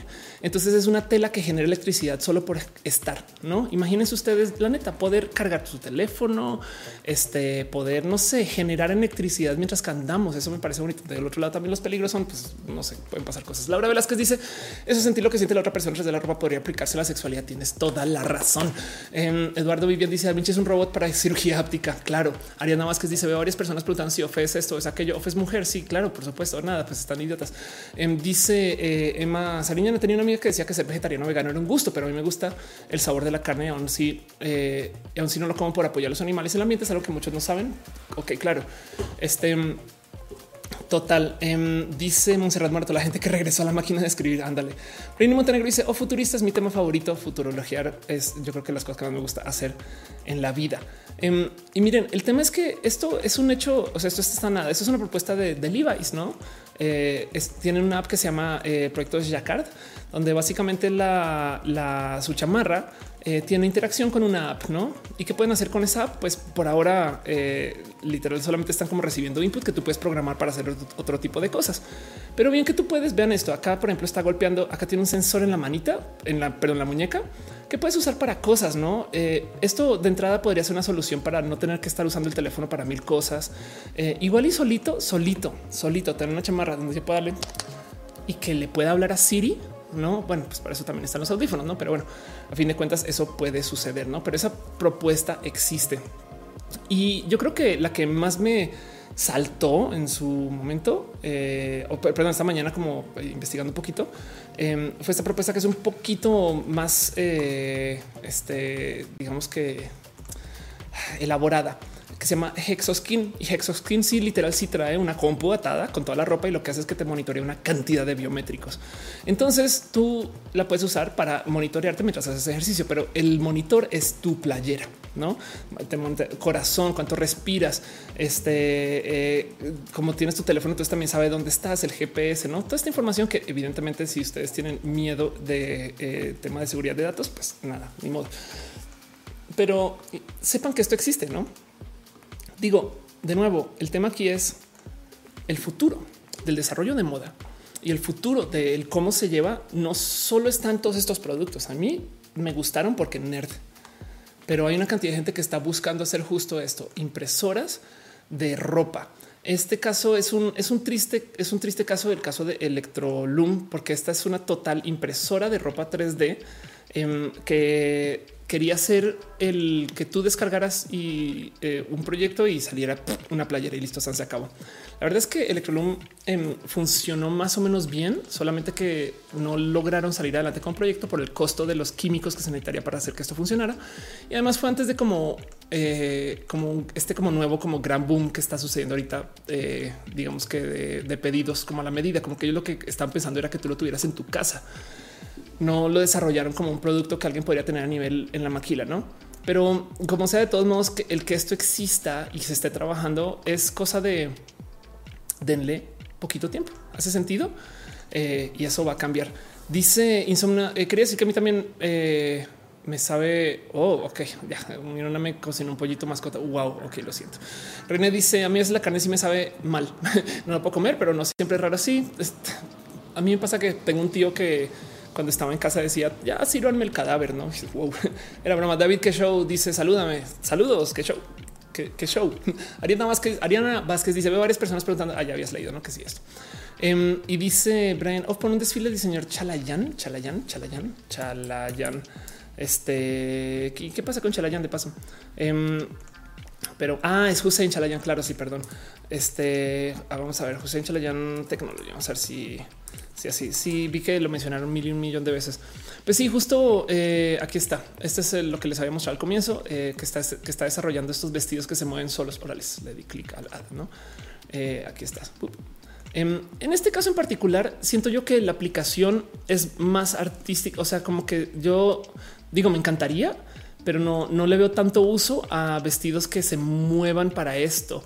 Aunque también está Intel Spider Dress. Este lo mostré en roja, em, pero es un vestido. Sí, es del 2015. Vean, pero es un vestido hecho alrededor de la seguridad de la mujer.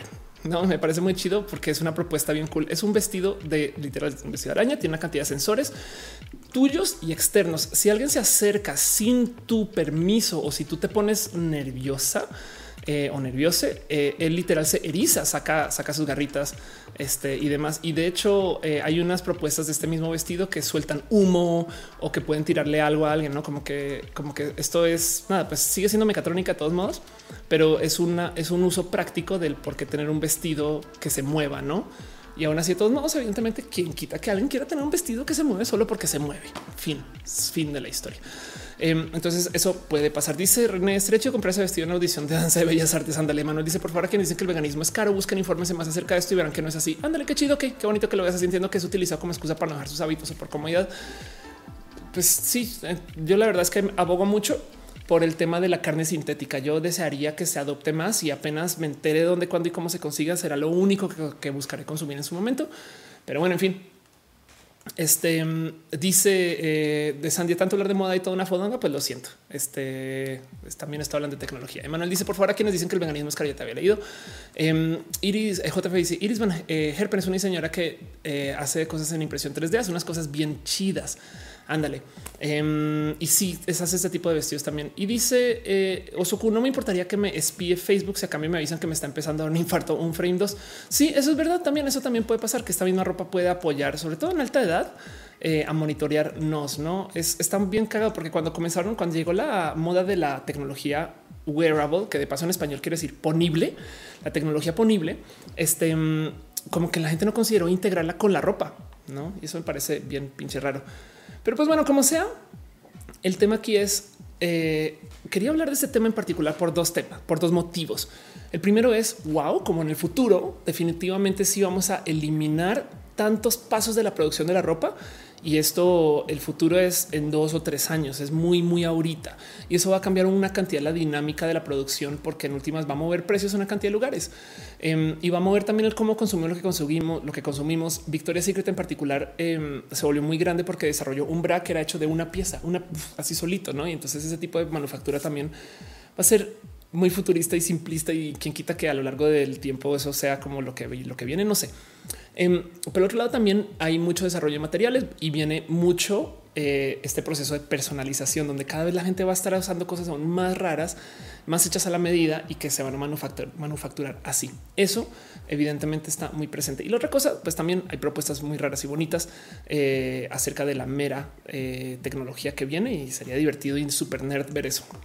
Pero yo creo que la última cosa que queda pendiente de todo esto y con lo que cierro tema les de ustedes el cómo se sienten ustedes con esto em, es el considerar que lo que está realmente cambiando acá es el aplicar tecnologías que de paso existen hace mucho tiempo en un área de industria que es muy grande y que no las había adoptado.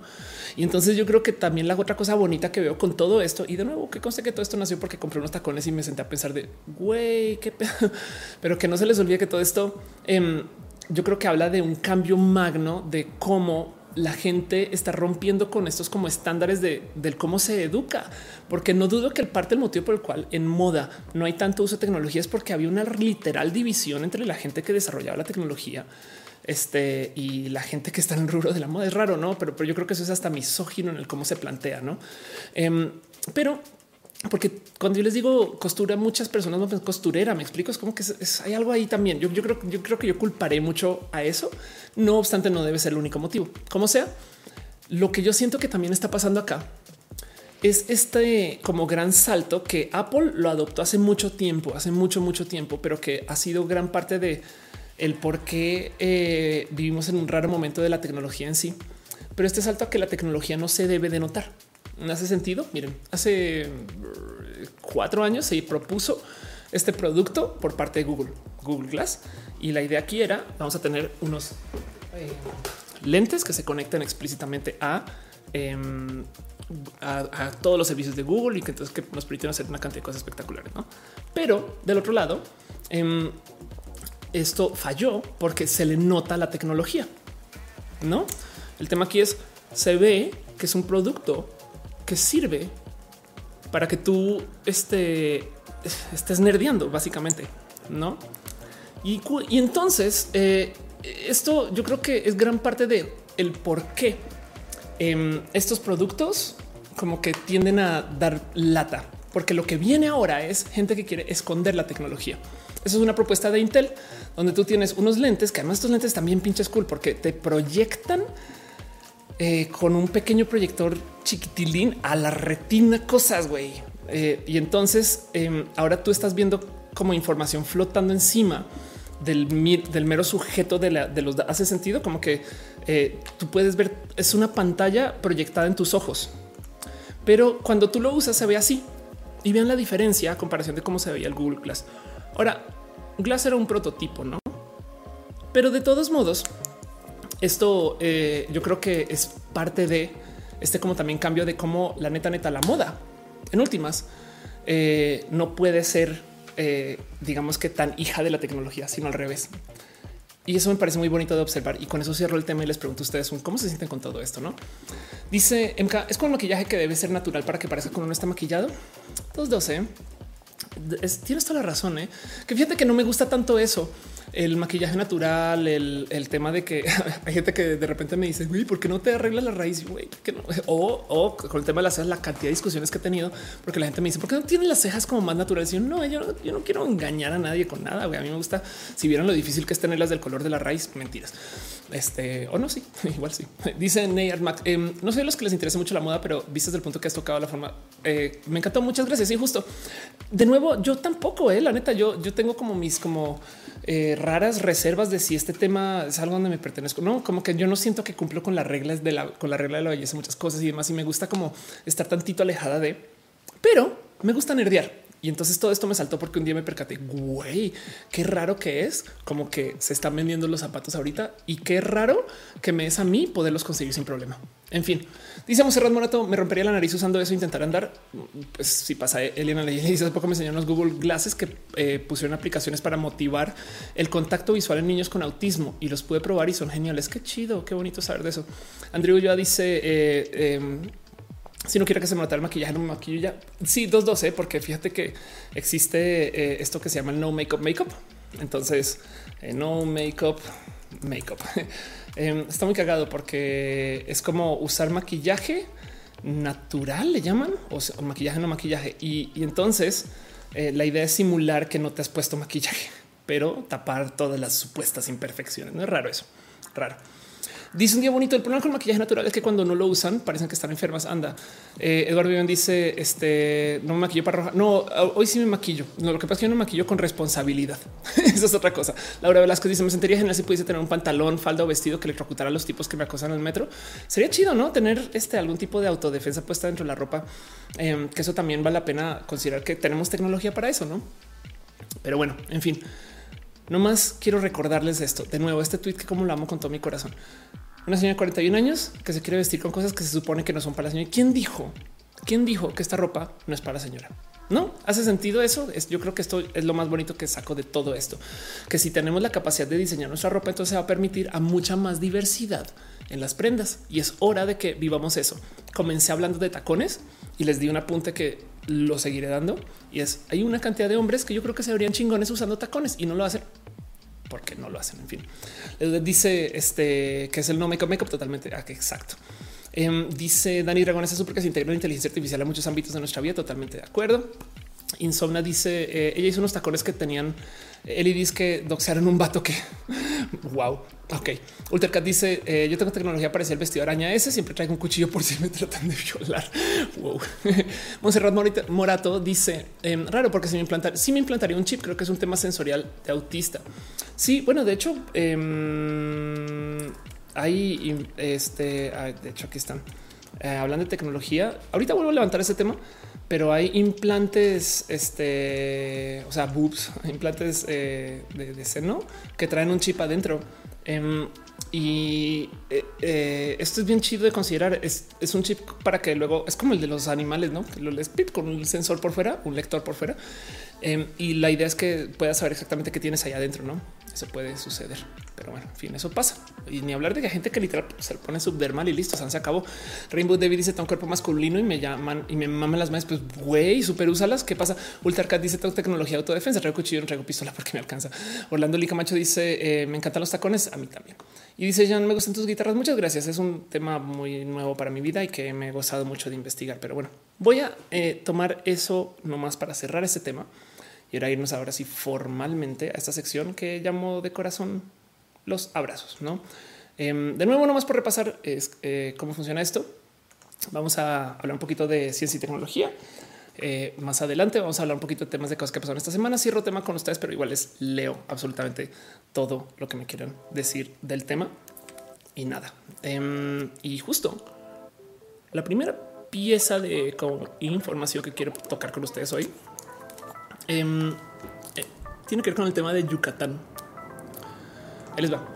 Em, resulta, bueno, es que la estaba buscando porque la tenía mal guiada. Aquí está. Resulta que Yucatán está eh, siendo un espacio horriblemente eh, desorganizado con el tema eh, LGBT. Em, porque ya van que son dos o tres veces que no pasan esto del matrimonio LGBT. Y entonces el matrimonio igualitario, pues es tema, se ha discutido una cantidad de veces, pero ahora justo resulta que quieren llevar a Ricky Martin para que se presente en el evento. Eh, aquí está para que se presente en el evento eh, del, eh, premio Nobel. Perdón. Y entonces ahora, afortunadamente, porque los activistas están bien pinches chidos, están debatiendo y peleando para que por lo menos se mencione y se hable. No em, tuvo una reunión Alex Orue con Mitch Friedman, quien Michelle es eh, promotor de turismo en el país y, y, hace cosas, es secretaria de turismo en el estado de Yucatán, hace cosas bien pinches chidas. Y Mitch, este es como que en, redes ha sido un poquito como si bien vocal acerca de güey, que si apoyamos, la neta que se los juro que si apoyamos. Pero ella, em, nada, pues se presentó un poquito como para, platicar de que güey, sí, sí hay cosas, les prometo. Y lo digo porque miren, el tema de llevar a Ricky Martínez, Ricky Martínez es un activista LGBT a estas alturas y me parecería lo más triste del mundo que se preste para que la gente luego pueda validar, gente que está en contra del matrimonio igualitario, para que la gente pueda validar que el matrimonio igualitario, saben que eso que está pasando ya tiene apoyo de gente LGBT, como que parecería muy horrible. Pregunta a Pat que si soy transformer, ya quisiera, ya quisiera, ya quisiera. Daniel Zamariano dice el Brasil del que está solo se llama Eva. Gracias. Em, dice Mercedes Flores, mi gatito acaba de llegar, te mando muchas, muchas gracias. Eh, y dice Tom, le puedes mandar un saludo a mi amigo Sergio. Sergio, feliz cumpleaños. Y así las cosas. Osuku dice abracitos, miles de abracitos peronitos. Muchas gracias. Y dice Earth Pegasus, yo que la tecnología eh, creo que ahora veo por ahí donde nadie puede ver mi conversación, sino con las gafas especiales. No existe ya, que son estos como el, este, filtros eh, polarizadores que lo, no, me lo inventé. Tener también en mi facultad unos chicos presentaron una feria de emprendimiento, unos tenis que electrocutaba. Wow, era guiado al acoso. Ándale. Andrea Muniz dice existe un placer contra violación. Qué chido. Pero bueno, el caso, este mm, eh, justo eh, entonces nomás les dejo como este pequeño abrazo de, que por lo menos hay un poquito de acercamiento de la gente de Yucatán con activistas. Y sí, denle follow a Alex Orbe si no lo han hecho, porque ha estado como tuiteando esto, no abre, abre hilo con, con emoji de hilo y cuenta un poquito de las cosas que están haciendo. No dice justo Alex, me lleva la idea de que Yucatán está listo para recibir el turismo LGBT sin políticas públicas que trabajen de forma transversal o integral, que es un tema que yo creo que vale la pena platicar. Entonces, como dice Alex, en razón no hay congruencia con lo que quieren comunicar desde Yucatán Turismo con la historial de casi un año del gobierno de Yucatán. Exacto. Y el tema es que como que quieren hacer prensa de que están haciendo cosas pro LGBT, pero del otro lado, este no están, eh, eh, o sea, es, más habla que realidad. ¿No? Pero bueno, y se los dejo a calidad de abrazo, cosas que pasan en la semana que yo creo que vale la pena platicar.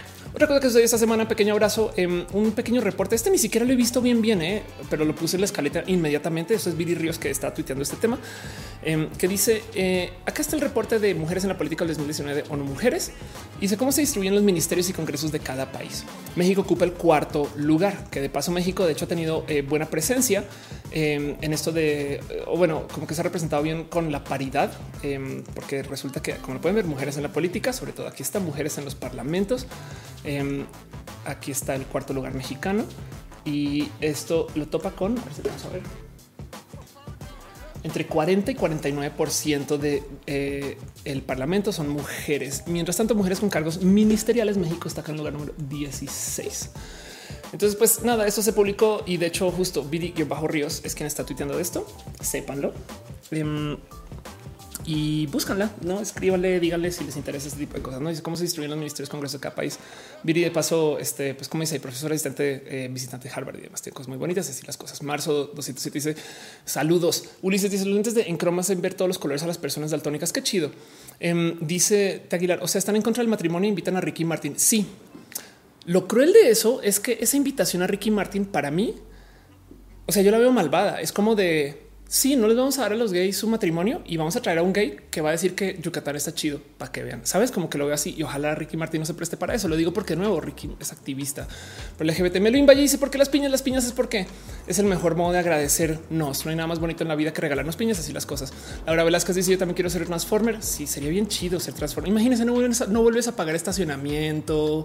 Este no sé, igual y puedes dejar de comer si quieres, no eh, tendrías batallas épicas, güey, andarías en chinga en la autopista, podrías patinar. No sé, hay tantas cosas tan bonitas de Transformer que bueno, pues así las cosas. En fin, em, otra cosa que eh, me parece también muy bonita, calidad de abrazos. Esto es un como update a estas cosas que he hablado mucho de los deep fakes. El tema es, em, yo les había platicado de cómo eh, los deepfakes son esta tecnología que reemplazan, que reemplaza sobre un video, otro video, no? Y entonces se presta para que yo, por ejemplo, pueda tener como los filtros de Snapchat o de Instagram. Yo puedo tener el rostro de alguien más que se presta para cosas raras. Por ejemplo, esa persona de quien yo tengo el rostro, yo le tengo que pedir permiso para usar su rostro. Bueno, para ese chiste, puso la máscara de ahorita mismo de Bill Gates, no una máscara en látex. Se acabó. Pero pues como sea, em, esa tecnología la hace en tiempo real y existe una tecnología que lo que hace es que reemplaza haciendo lo que se llama transferencia artística. O sea, se diseñó para que yo pueda hacer como técnica A donde eh, esta, digamos que técnica presenta un modo de dibujar o un modo de iluminar, un modo de hacer y yo lo puedo poner sobre otro espacio. Entonces, en este caso en particular, pueden ver que la imagen fuente está arriba a la izquierda y abajo a la izquierda hay un cuadro, literal un cuadro. Y entonces, entonces ese cuadro queda animado tomando el arte de abajo sobrepuesto em, en el video de arriba. Ok, eso entrada ya lo habíamos platicado acá. Pero en este caso en particular, que parece espectacular, este artista, voy a decir, o, nerdo, este eh, que está aquí, Black eh, Mixture, está usando Face App que por si no recuerdan, FaceApp es eh, esta que se volvió súper, súper, súper viral porque permite hacer feminización bien chida. Sus algoritmos de, cambio de rostro son espectaculares. También, eh, también te puede poner eh, bigote, te poner barba y demás. Y entonces lo que está haciendo es está mezclando la tecnología de reemplazo de artístico, si quieren verlo, sobre el video, pero además donde está usando como imagen estática a él mismo usando FaceApp. Y esto yo creo que no, eh, yo creo que no lo he visto, visto antes, porque entonces vean esto. Ahí literal se reemplazó en vivo, se puso una barba. Ok, entonces vamos a repasar eso. Ahí vean cómo se pone su barba y entonces de repente sigue hablando y listo, listo, perfecto. Y es el mismo.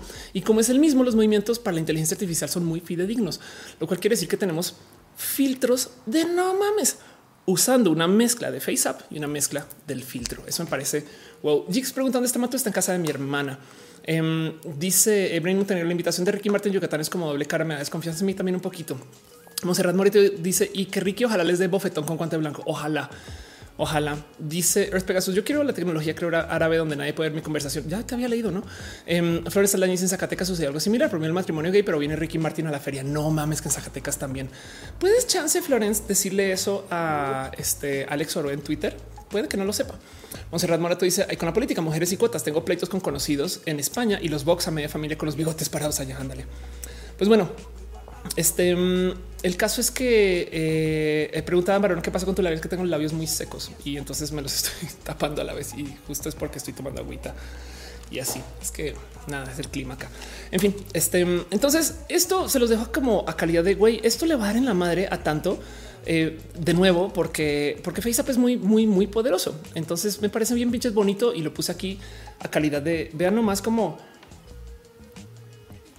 lo que quieren proponer es literal rehacer una cantidad de espacios animados, lo que quiere, lo que dice este güey es esto, esto se presta para que si lo podemos bajar a una app solita, em, entonces podemos hacer redibujos de un buen de espacios que ya estaban hechos.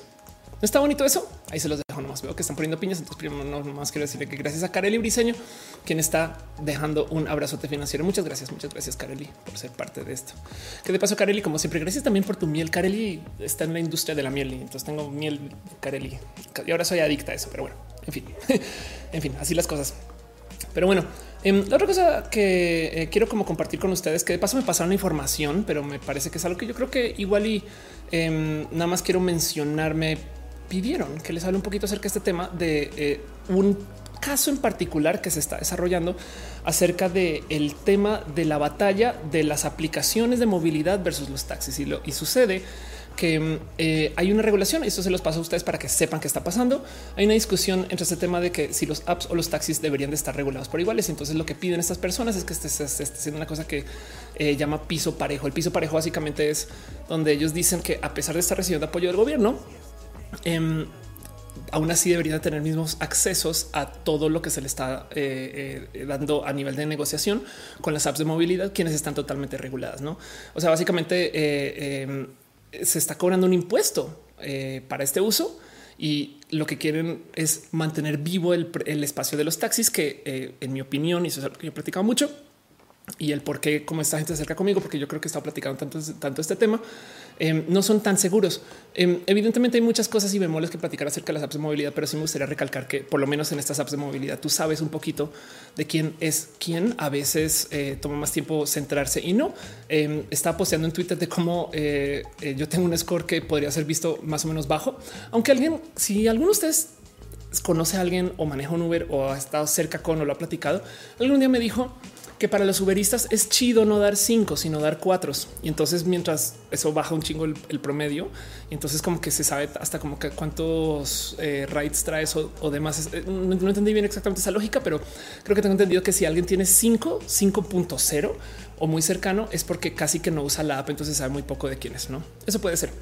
Pero bueno, el caso, em, sepan que viene y voy a estar platicando de esto acerca de... Eh, eh, cómo el usar este impuesto que se le está cobrando eh, a las apps de movilidad para que se le dé piso para a los taxistas es tema y se va a discutir por un buen rato, sobre todo porque además justo estas son apps que yo creo que le han dado en la madre a muchos procesos también del cómo eh, nos transportamos en la ciudad. No, yo ahorita solamente me gustaría platicar de cómo siento que estos servicios son tanto más seguros, no más porque tú por lo menos tienes el nombre del taxista, no? Y aún así, de todos modos, hay mucho que eh, navegar ahí, porque a veces esas personas pueden ser otras, además hay que monitorear quiénes son, etc. Pero sepan, en fin, em, como sea, eh, ojalá algo se pueda hacer por el mero tema de los taxis en general, pero eso es otro tema y se los tengo ahí, nomás a calidad de abrazos. Em, sepan ustedes también que esta semana sucedió, lo tengo aquí como una sección, además me explico, pero este también es otro de esos tweets que me pidieron poner es muy bonito porque me dice la gente de Twitter México, o oh, puedes hablar acerca del día del hashtag y yo sí, perdón. Em, y entonces eh, dice Laura Velasco, si tú no puedes con tu enemigo, únetele, después ves taxis en Uber, ándale. Isabel Cristina dice, las aplicaciones de movilidad de Bogotá están sin control y llevo un año sin usar Uber. Aquí sacaron una de motos llamada Pica. Perdón, espera. ¿Puedes pedir que venga una moto por ti, güey? Qué chido. Me parece lo más bonito de eso, güey. Qué cagado. Salvar a Alejandro dice, si no se regula, no hay monopolios. Em, ya que se habla en plural, no se puede hablar de monopolios. Si no se regula, una pregunta, si no se regula, no hay monopolios. Em, bueno, de todos modos, en los espacios donde está relativamente desregulado, eh, hay varias apps competencia. Entonces, em, bien que tú puedes, si consideras las apps de movilidad como un oligopolio, entonces pues sí, pero, pero como son competencias de empresas, de hecho, nativas de varios países. Entonces, no sé, no, más bien yo creo que eh, el tema de hacer uso de la tecnología para eh, obligar a que los taxistas mejoren su servicio me parece chido, no? Pero bueno, Dice Osuko, aquí en Perú los taxis, además de hacer servicio tradicional, traen Uber, InDriver, Easy, cualquier app que salga. Ándale, qué raro eso, qué divertido. En Monserrat dice, nos cargamos todo el sistema de apps de movilidad por cosa de locura cultural. Eh, Rockman dice, quiero que alguien me haga por mí en bici súper bonita. Ándale, sí. Biriwe dice, en India ya existen apps de movilidad en motos. Qué cagado, güey, qué divertido. Eh, Miller dice, necesito tramitar mi tarjeta de débito para apoyarte. No, no te preocupes tanto. Luego aparecerá un espacio para eso. Ah, dice Kareli, estaba haciendo tarea. Qué cagado. Y por eso estás pagando, ¿no? Para manejar tus culpas, ¿no? Pero bueno, volviendo a lo que estaba diciendo, estamos hablando de justo esto que me pidió la gente bonita de Twitter México, de que les hablara. Me puedes hablar el día del hashtag y yo como resulta que es el segundo año eh, consecutivo donde se habla del hashtag. Y entonces me dicen, cuéntanos un poquito. Y yo recordé algo que yo creo que no he hablado mucho y lo hablé en este hilo, pero luego igual y igual y la neta, neta, nunca lo he hablado en un rojo. Entonces les quiero compartir una historia de Chris Messina. Por si no conocen a Chris Messina, este Chris Messina era es, es, que antes de que existieran los youtubers, antes de que existieran los famosos en la web y demás, los nerdos eran dueños de la web. Me acuerdo que en una época, hace muchos ayeres, Kevin Rose, por si no ubican a este personaje, hoy en día que sería lo más triste, Kevin Rose, este eh, era el usuario con más seguidores en Twitter. Kevin Rose fundó un sitio que puede que conozcan o no, que se llama Dig. Em, y Dig era el Reddit de antes. Lo que pasa es que ahora ya murió y se vendió y cambió y demás, no? Pero bueno, Kevin Rose era el, el, usuario de Twitter con más seguidores, no? Eh, ni siquiera tiene página de Wikipedia en español, pero bueno.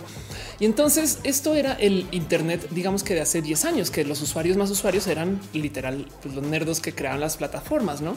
Y uno de estos nerdos es Chris Messina. Chris Messina es un chaval espectacular, bien pinche cool, muy creador de la comunidad y de hecho él está detrás de estos grandes esfuerzos que se hicieron acá por mucho tiempo, Barcamp eh, y estas cosas que también eh, fueron gran parte y por eso venía mucho porque la gente que luego llevó em, eh, Mexican VC, por si lo conocen, que luego se volvió 500 startups, entre comillas, por si lo conocen, que son fondos de inversión, los traían y platicaban con ellos, hacían esta como comunidad de nerdos aquí en México. Pero como sea, en algún momento vino Chris Messina a platicar acá o estar acá con alguno de estos esfuerzos. Y yo me acuerdo de platicar con él y un güey chido. Em, luego yo lo volví a hablar con él cuando ya era un empleado en Google, un empleado súper. Pues ya saben que Google igual y como que se jala a la gente como de alto perfil. Saben como este, los que han hecho como los nerdos ingenieros que tienen logros y les, los avienta al campus y tú desarrolla algo. Yo no sé. Y el caso es que Chris en particular, justo en, en el 2007, en el 2007 propone el uso de el numeral o tecla gato eh, o tecla pound o ahora le conocen como literal el hashtag. Lo propone porque güey, cómo les no les parecería que sería chido usar esto para unir y vean que este tweet es del 2007, es su tweet fijado. Em, y, lo digo porque vean, esto fue en el 2010. En el 2010 fue que yo hablé, hablé largo con Chris Messina, no acerca de este cuento del barcante tos y es el Gons también de paso, ¿eh? pero bueno, Em, entonces esto sucedió y es porque en su momento, cuando esto se proponía, y estas son de las cosas que más me gustan de, cómo se vivía en ese entonces, la propuesta del hashtag vino de la comunidad. La idea em, de, la propuesta la pone Chris Messina sobre una wiki página en un proyecto que también era de la comunidad que se llama PB Works. PB Works es, si mal no recuerdo, em, es más, vamos a buscar PB Works. Es vamos a hacer una wiki que sea tan fácil como peanut and butter, como este mantequilla de maní y jalea. Em, y esto pues también tiene su tiempo PV Works, no? Pero pues como sea, la idea era hacer un espacio de colaboración digital. Y esto, vean esto, es una eh, página escrita hace nueve años y dos meses, donde explica cómo va a funcionar el tema de los hashtags. Vamos a crear grupos en Twitter, que ojo de paso, además esto es Twitter, o sea, es una subsección de PV Works solo para Twitter. La propuesta era solamente para esta red social, que luego acabó en todos lados, es otro cuento. Em, y justo decía cómo se van a poder usar. Pues bueno, podemos usarlos para eh, evacuar, eh, para evacuar, estoy leyendo. Podemos usarlo para eh, reunir plática y conversación alrededor de un tema. Y entonces tiene que venir antes. Se va a permitir el camel case, que básicamente es el uso de mayúsculas adentro. Em, y vamos a tener como este tipo de usos. Y acá, acá está, no? Entonces, esto de nuevo, esto tiene nueve años. Y de paso, si vemos la historia de la página, este seguramente nos topamos, vamos a hacer todas las revisiones. Em, seguramente nos topamos que esto se generó formal por primera vez enero 2 del 2008 por Chris Messina. ¿no? Entonces, lo primero que se publicó aquí fue eh, qué van a ser los hashtags. Em, como dato curioso, eh, yo en la PB Works de Coworking, yo puse la primera entrada en su momento. Em, cuando llegué a México, justo en el 2008, me acuerdo que en ese entonces no existía el concepto de coworking. Aquí fue chido. Ahora que explotó y que esto también está por todos lados, pues bueno, em, fue muy bonito de platicar también en Twitter. Los Twitter México mismísimos me pusieron muchas gracias, Ofelia. Pues sí, pues ustedes me pidieron que lo compartiera, pero bueno, se les agradece mucho que me lo celebren. Y, pues nada, eh, las cosas que, han pasado desde la existencia del hashtag, no? Chris, Chris Messina, de hecho, da de una TEDx donde habla un poquito de qué sucedió, cómo, cuándo, por qué, este, como que cuenta muy a detalle esa historia por si lo quieren ver. Y, y pues es como gran parte de esos proyectos. De paso, cosas que luego Twitter adoptó que la gente no sabe. Em, eh, por ejemplo, el retweet también era la comunidad. Por si ustedes no tienen la edad o lo recuerdan, antes tenías que escribir RT espacio y el tweet otra vez, no? Dice MK, luego todo se descontroló totalmente de acuerdo. Siguen hablando. Eh, Cristian Valderes dice en mi casa me dejaron un flyer donde se anunciaba el servicio de mototaxi, se llama Motax y te prestaban casco. Fue gracioso, qué divertido. Um, Ultracat dice yo era fan de Newgrounds antes de YouTube. Qué cagado. Eh, Lico Signe dice qué tal un Uber bote un Uber Globo. Ándale, motos VIP, algo así. Si no eso, no hashtag Isabel Cristina dice un abrazo muy feliz día del hashtag soy tú. Muchas gracias. Monserrat dice había y se promociona en el metro auditorio Zócalo. Los de las motos creo que son mototaxis ejecutivas. Ernesto dice la moto es genial. Puedes escoger literal un novio falso que lleva a la escuela reunión familiar. Qué cagado eso. Um, Osako dice que extraño se me hace el mundo post foros. En ese tiempo los influencers eran los top users. Sí, ¿eh? Había cosas muy bonitas de la comunidad. Eh, para los que no saben, los foros de discusión literal eran estos espacios, eran websites como muy verticales, eh, donde la gente pues, vivía para hablar de muchos temas, eran con las redes sociales antes de las redes sociales, por así decir. Em, eh, a ver si se me ocurre alguno en particular. pero el punto es que, bueno, si recuerdan los foros, tenían muchas em, dinámicas, como por ejemplo el que más posteara valía más, no el que más defendiera, cuidar, etc. Y solía ser que los subforos se le daban a las personas que más estuvieran activas. Era como muy meritocrático, era muy bonito.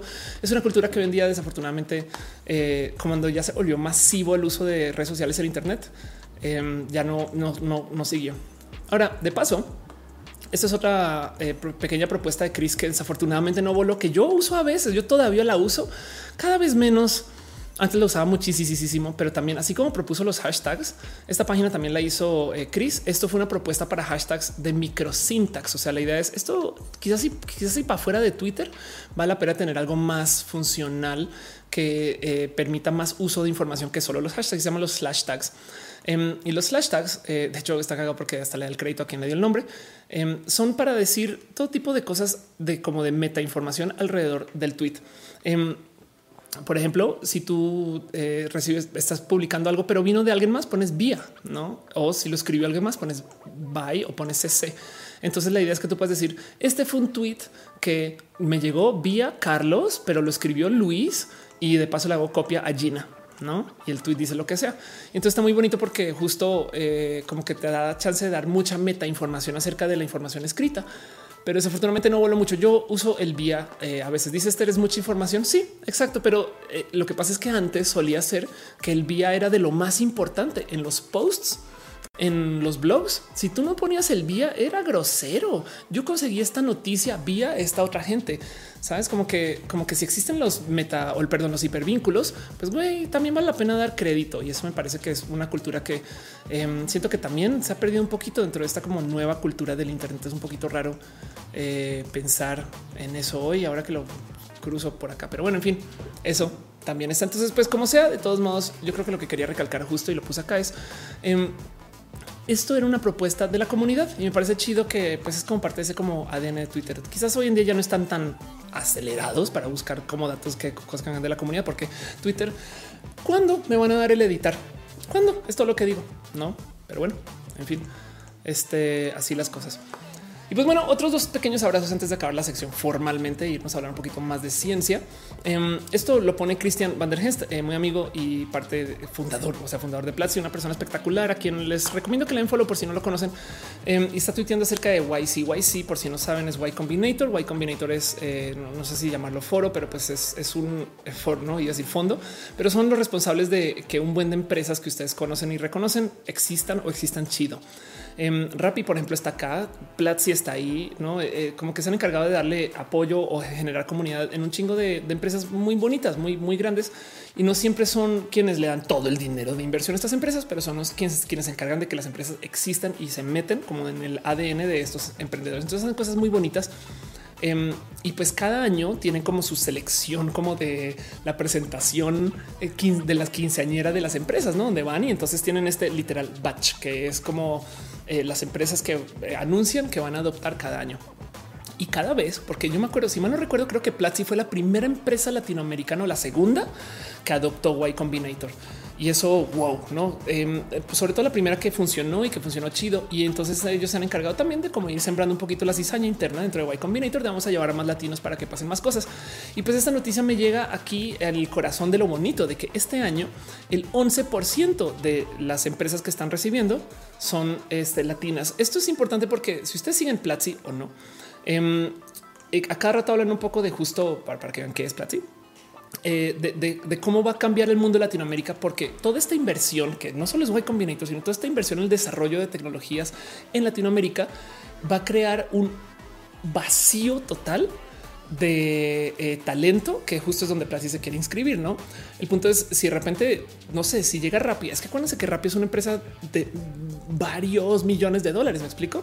No sé si, no sé si es unicornio, que me parecería espectacular, pero bueno, el caso es una empresa muy, muy, muy, muy, muy grande para que de repente hagan falta ingenieros, hagan falta diseñadores, desarrolladores. Me explico, gente detrás haciendo la plataforma y todo eso eh, va a dejarle una presión inmensa al mundo de las startups. ¿no? Entonces eso sucede eh, y cada vez mientras, mientras más invierte Latinoamérica, más presión va a haber para esto. ¿no? Pero bueno, veo que están dejando piñas nuevamente. Entonces, más quiero darle otro abrazo a Kareli Briseño que se me quedo con el recalentado porque llegué tarde y yo además arranqué tarde. Entonces, muchas gracias. Muchas gracias. Sashimi dice me super urge el editar en Twitter. Sí, eh, la neta, sí. A mí también. Eh. Este dice eh, un día bonito. Me parece correcto dar créditos, pero no ya no sabe quién fue el original postear, lo que es una lástima también. Eh. Rock dice: Supongo que salir ahí peor les quitó el voltear a ver la comunidad primero. Em, Estás hablando de Platzi. Em, puede ser, no sé, pues no sé en particular si eso es un tema o no. No sabía, pero bueno, em, dice María Vera en el Internet se perdió eso, pero las investigaciones como tesis o monografías son exigencias como dato muy relevante. Sí, de hecho, el motivo por el cual en el Internet se adoptó esta cultura de citar fuentes es porque se desarrolló sobre el mismo sistema de papers de investigación, literal, el mismo sistema. O sea, em, el page rank Em, es, hijo de un sistema que se usa para nomás es como lo que usan aquí como para eh, capitular quién es ni estas cosas. Em, ese tipo de, seguimiento acerca de la información y la veracidad de la información, lo que antes se usaba mucho en el Internet, pero ahora el Internet es masivo. Entonces no puedes obligar a que la gente mantenga esa cultura, creo yo. No dice Osoku, no sé si salió mi comentario, pero cuéntanos un poquito tu aventura mejorando la Platzi. Aún recuerdo un canvas donde sales. Ah, Claro, ok. Em, no, de hecho, sí, claro. Eh, a ver, vamos a ver. Ofelia Pastrana, Platzi. Ok, nomás para antes de cerrar esta, este, este momento. Yo fui parte de Platzi justo em, por mucho tiempo. Fue muy bonito. No debí de haber sido parte de Platzi. Ahora que si lo piensan eh, o si lo pienso, pero es que Freddy es chido. Y el tema es que eh, yo aquí está cuando yo enseñaba cosas en Platzi. Eso está en el canal de Platzi 2015 y así me veía yo con mi cabello rojo cuando hacía estos rojas de verdad, porque era roja. Em, el tema es que eh, Platzi em, era un proyecto que yo no iba a tomar. Yo ya había abandonado del total el, eh, el, estar haciendo proyectos de comunicación y demás. Yo me iba a enfocar solamente en ser yo, en hacer mis cosas. Y el cuento es que se acerca Freddy y me dice vamos a cambiar mejorándola por Platzi, vamos a lanzar en Estados Unidos, tenemos inversión, vamos a hacer estas cosas y me convenció el reto. También Freddy es un poco eh, encantador de serpientes, lo quiero un chingo. Freddy pasó el fundador de Platzi con Cristian y cuando me lo dicen fue como una situación tipo yo me burlo mucho de esto como tipo como policía de película de Hollywood de acción, no que yo estoy retirado viejo, yo no veo estas cosas, pero bueno, un proyecto más, no? y me subí al tren con Platzi y trabajé con su lanzamiento de Platzi.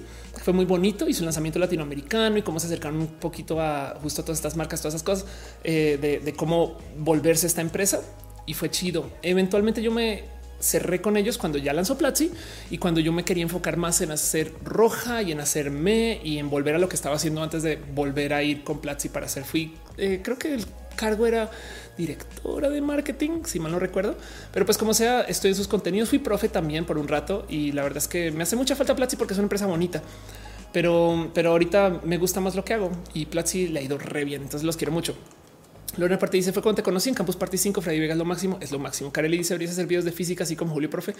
Ya sé, pero mira, roja, arranquemos bien. Monosaurio dice que, que, le gusta el rojo. A mí también, ¿eh? pero esperemos a que pueda tener mi cabello así de largo otra vez. Es todo lo que quiero tenerlo así de largo en la vida. Nuevamente ya estás. Dan Crosby dice me gusta mucho tu programa, abarcas muchos temas y es muy cool. Muchas gracias por estar acá más bien y apoyar. A fin de cuentas, este programa está hecho casi, casi que a la media. Y perdón, Jace Rock dice habla de Twitter con los features. Perdón, perdón, entendí re mal. Lico Signio dice cómo es el supercrecimiento 0.0% en la economía. Es una lástima que eso se, se dé y no tiene por qué ser así, pero pues que si tú de repente tienes una cantidad de políticas gubernamentales que se han dedicado a quitarle dinero a todo el mundo, em, pues eventualmente algo de eso se va a reflejar ahí. Puede ser, no sé, la verdad es que eh, puede ser una estrategia de verse ahorita bajitos para luego de repente bombardear la economía con estímulo y entonces ahora puedes decir, güey, mira cómo si lo mejoramos. No sé, hay tanto detrás de eso que estamos viendo la mitad de la historia que pues a ver, MK dice ni las publicaciones por las que apuntes para su escalera quedan con asunto de derechos de autor que hace que le pertenezcan a empresas privadas estadounidenses a las cuales luego tienes que pagarles por consultar la producción de investigadores mexicanos que están adscritos a la universidad pública Ya saqué mi trauma, perdón. Ándale, total, eso también es una realidad. Dice eh, Carlos señor he hecho física, ahí sí. Laura Velasquez dice extensiones, amiga. No, pues bueno, imagínate que justo en, ese video tengo extensiones. Este, en ese video estoy usando extensiones, mira, te muestro. Em, ¿Dónde estás? Aquí estás. Ah, caray, Ofelia Pastrana. en Platzi. Em, vamos a ver, ya me perdí. Pero sí, justo eh, aquí estás. Ahí tengo, ahí se ve muy clarito em, las extensiones saliendo abajo del cabello, así que es lo normal. Pero pues ya, así las cosas. Veo que están dejando piñas otra vez, entonces nomás me asomo dos segundos para ver qué fue qué pasó. Muchas gracias a Tato Oso que dice no dice nada. Pero Tato, gracias por apoyar este show. Gracias por ser parte tan bonita de lo que es Roja. Gracias por darme cariño y amor. En fin, eh, una última cosa antes de cerrar sección y no más para ya como que casi casi que irme a lo de ciencia, que es lo próximo que quiero platicar, es que es a la vez ciencia y temas LGBT mezclados. Em, esto es una pequeña recomendación nomás. Solamente quiero que sepan que esto existe. Esto me lo pasó Charlie dos veces López, quien es un activista espectacular y gran parte creo que está en las civisos, es un sociólogo. El caso sepan que Charlie existe, em, pero va a ser esto que se llama convergencias creativas, em, que es un evento donde va a llevar gente mucha y entonces eh, la idea es platicar un poco del tema. Em, o sea, como que escuchar, permearse de esto. Sepan que esto va a suceder. Em, y pues también hay un descuento en las obras del helénico. Entonces aquí está exposición y venta artículos de artesanas Mushe el 28 de agosto en el claustro del helénico la entrada es libre. Entonces sepan que esto pasa una pequeña recomendación. Sépanlo. Dicen que si quieres que te cuente para el escalafón tienes que ser los derechos así. No mames, no, qué, cruel que es eso. En fin, dice Monserratería que para eso existen los patrones de diseño ocultos. Claro. ¿Cómo es eso? Em, dice eh, Oscu, eh, el mejor recuerdo que tengo de ti es que tenía una crisis depresiva tremenda. Te escribí a Facebook y dice el trabajo de responder. Ay, qué chido cuando podía hablar mucho en Facebook. Pero bueno, acá me tienes de todos modos. Entonces, muchas gracias y qué chido que sigas acá. Tatoso dice llegué tarde, pero alcancé a mandarme cariño. Siempre con que llegues es cariño. Pero muchas gracias de todos modos. Monos dice no depende de la vía por la que llegues a los papers. Ah, ok, ya entendí. Adri Paniagua dice Oli, si llega un poquito yo también. Y dice Laura, ¿nos pensaban sacar un producto sobre piña para que podamos? yo creo que podría ser. Este Roberto Orellana dice: Me gusta un concepto de roja que es rubia. Sí, ¿eh? a mí también. Vanessa Castillo me encanta mucho roja. La otra vez explorando encontré que Wendy Carlos fue la pionera trans de la música electrónica usando sintetizadores y es física y música. Sí, Wendy Carlos no es cualquier persona. ¿Quién es Wendy Carlos? Dirán ustedes. Em, es eh, una música bien pinche cool que está detrás. Vamos a ver si está aquí está, que es compositora nacida como Walter Carlos del 39, una compositora de música electrónica estadounidense y dice como fue las primeras intérpretes famosas de música electrónica que fueron sintetizadores. Bueno, ¿saben dónde nomás está la música de Wendy Carlos? En nada más y nada menos que la naranja mecánica y estuvo justo detrás del desarrollo del eh, sintetizador Moog Em, o bueno, fue como parte de la gente que lo instaló. Entonces eso también me parece bien pinches bonito. Eh, y sí, Wendy Carlos es una persona bien cool. está mostrando todo lo que no era, ¿no? Aquí está. De paso también está en Tron, Beauty and the Beast. Este, y puedo seguir, ¿no? Esto es bien pinche bonito. En fin, eh, la nueva mecánica de paso la conocen por tener ese tipo de música. ¿eh? Juan dice un roja con apartado musical. eventualmente eh, es la meta, pero sí, como se dice el María con canvas o roja dedicado a las piñas, solo las piñas. Bueno, como dato curioso de las piñas, parte del motivo por el cual hay muebles con forma de piña o, piñas de madera y esas cosas es que antes eran tan difíciles de conseguir que se consideraban en algunos lugares lujos. Como que si tú, por ejemplo, en Inglaterra tenías una piña es porque tenías cómo traer una piña desde algún lugar muy lejano, ese tipo de cosas, no? Pero bueno, en fin, Eh, eh, Osuko dice es que roja rubia transgrede y confunde el bot de colores. Es la idea. Kareli Briseño dice no tiene mucho que ver con los temas, pero pasa tip para una relación bien bonish. Hoy comunicación. No sé, yo qué te digo. Yo de repente me topé con eh, la persona más espectacular del mundo y ha sido muy bonito porque todo tiene, todo está como en este círculo vicioso bonito de que una cosa apoya a la otra, apoya. Como que nunca, no sé, nunca había vivido algo así. Entonces no sé, no sé ni bien cómo que decirte un tipo. Lo que sí sé es que las mejores relaciones son las que tienen bonita comunicación, o por lo menos yo insisto mucho en eso y creo que ha sido parte bonita y chida. Bueno, en fin, en fin. Voy a hablar de, vamos a irnos a nuestra próxima sección. Em, y de hecho son las últimas dos secciones unidas. Entonces, este quiero hablar un poquito de ciencia y de temas trans a la vez, y no más por recordarles cómo es que funciona esto. Básicamente, eh, el tema de ciencia y tecnología es un tema eh, donde yo levanto todas las cosas que pasan la semana que yo creo que son muy pinches importantes. Y pues como estoy haciendo dos a la vez, les voy a traer también eh, un poco el tema de lo LGBT, que es el tema de lo LGBT, pues. Entonces, este ahí le va la otra pleca y les voy a mostrar esto que me tope. Esto me divierte mucho. No me acuerdo quién me mandó esto, pero me divierte mucho que exista porque dice en Colombia construyen vaginas con piel de tilapia. Perdón, ¿cómo que, que perdón? con piel de tilapia. Em, y el tema es que esto es una tecnología de desarrollo de uso de piel de tilapia que resulta ser muy, muy, muy, muy, muy buena para esto de em, eh, el cómo ah, caray. O sea, como que estira bien, se puede eh, usar mucho para la recuperación de tejidos y se puede además encima de eso conseguir de modos muy baratos. Es un tejido chido que es barato y resulta que en algún momento algún doctor em, vio y se enteró de esto y, casualmente era un doctor que hace este vaginoplastías. Entonces no tiene ningún problema con decir, pues güey, ¿por qué no? ¿Por qué no hacemos una vaginoplastía con piel de tilapia? Me da mucha risa eh, desde mi, mi bracito comediante, porque primero que todo, el concepto del fishy em, es este cuento de que se supone que a las mujeres allá abajo les huele pescado. Eso es evidentemente Digo, discriminatorio. Pero el cuento es que también se usa mucho como en el mundo drag, saben?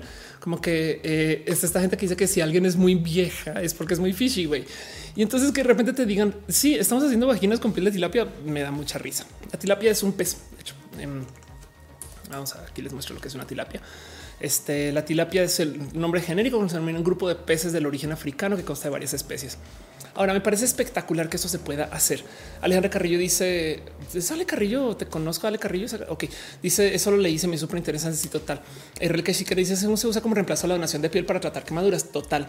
Ultracar dice: La tilapia es la mojarra. Ándale, es un pez. sonrisas. Dice nuevamente llegué elegantemente tarde, pero llegué chido.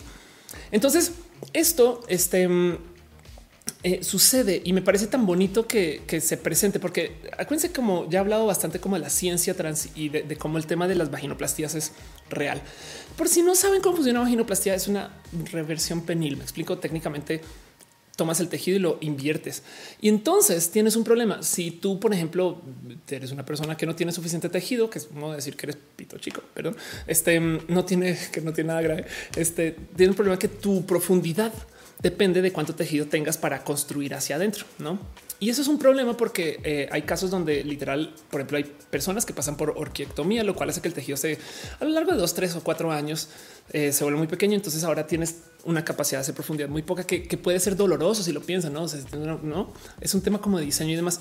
Y también em, eh, es complejo porque tienes tanto tejido que puedas, en fin, depende mucho de lo que tengas para hacer esa reversión. Y esta, esta es una cirugía que se viene haciendo desde hace mucho tiempo, que tiene todo tipo de altísima tecnología para poder conectar con órganos internos para que lubrique ese tipo de cosas.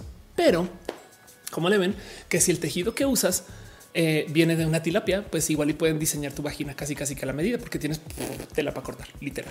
Em, y del otro lado, eh, esto es una cosa que está sucediendo. Ahora, hablando ya de este tema, cómo me gusta observar todo lo que está pasando dentro del mundo de la ciencia trans. Y esto también, por ejemplo, sucedió. Una paciente eh, acaba de pasar por un nuevo esquema de cirugía de vaginoplastía que también me parece bien pinches bonito. Se llama, esperar, aquí lo encuentro. Aquí está. Se llama este. A ver si puedo traducir esto. Pull through vaginoplastía de jalado peritoneal laparoscópica. Espero haber traducido eso bien. El tema es Em, lo que hacen es en vez de hacer esa como reversión penil, literal es más bien entran y del eh,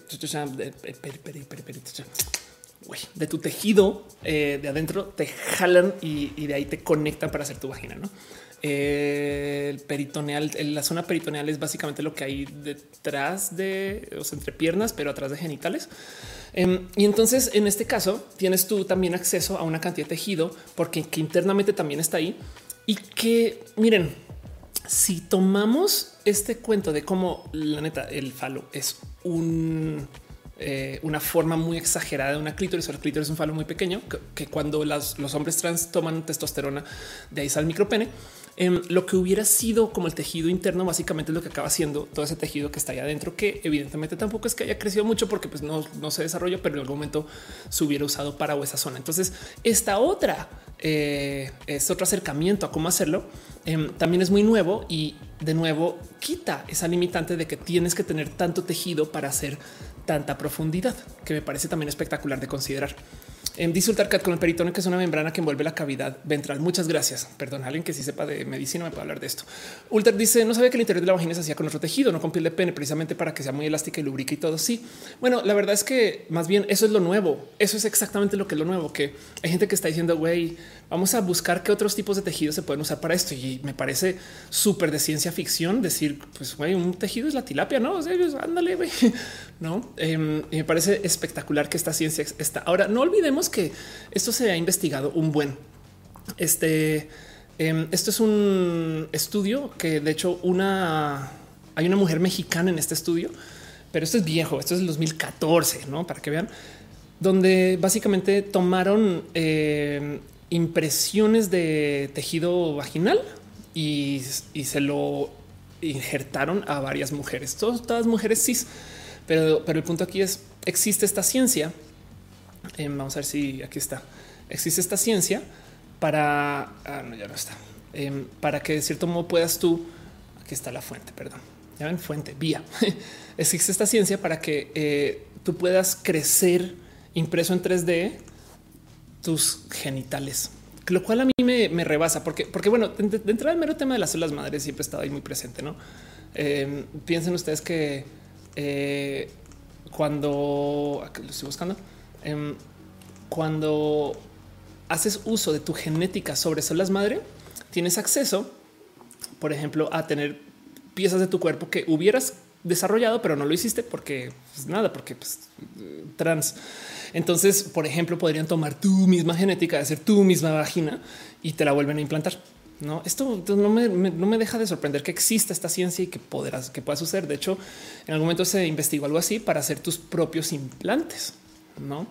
Entonces, eh, yo creo que el crecer tus propios, o sea, o sea, rehacer tu implante mamario es de una reconstrucción de tomo tu código genético y lo vuelvo a hacer. Me parece espectacular que exista, pero es poco necesario sabiendo que la cirugía de este de implante sobre implantes mamarios que se usa por fines estéticos es muy buena y yo creo que es lo que más se hace ahora que lo pienso. Si mal no creo, si mal no recuerdo, creo que es la cirugía que más se hace el de poner implantes. Pero bueno, Ricky que dice lo que sigue es una cola sirena chingón. Monserrat Morat. Sí, total. ¿eh?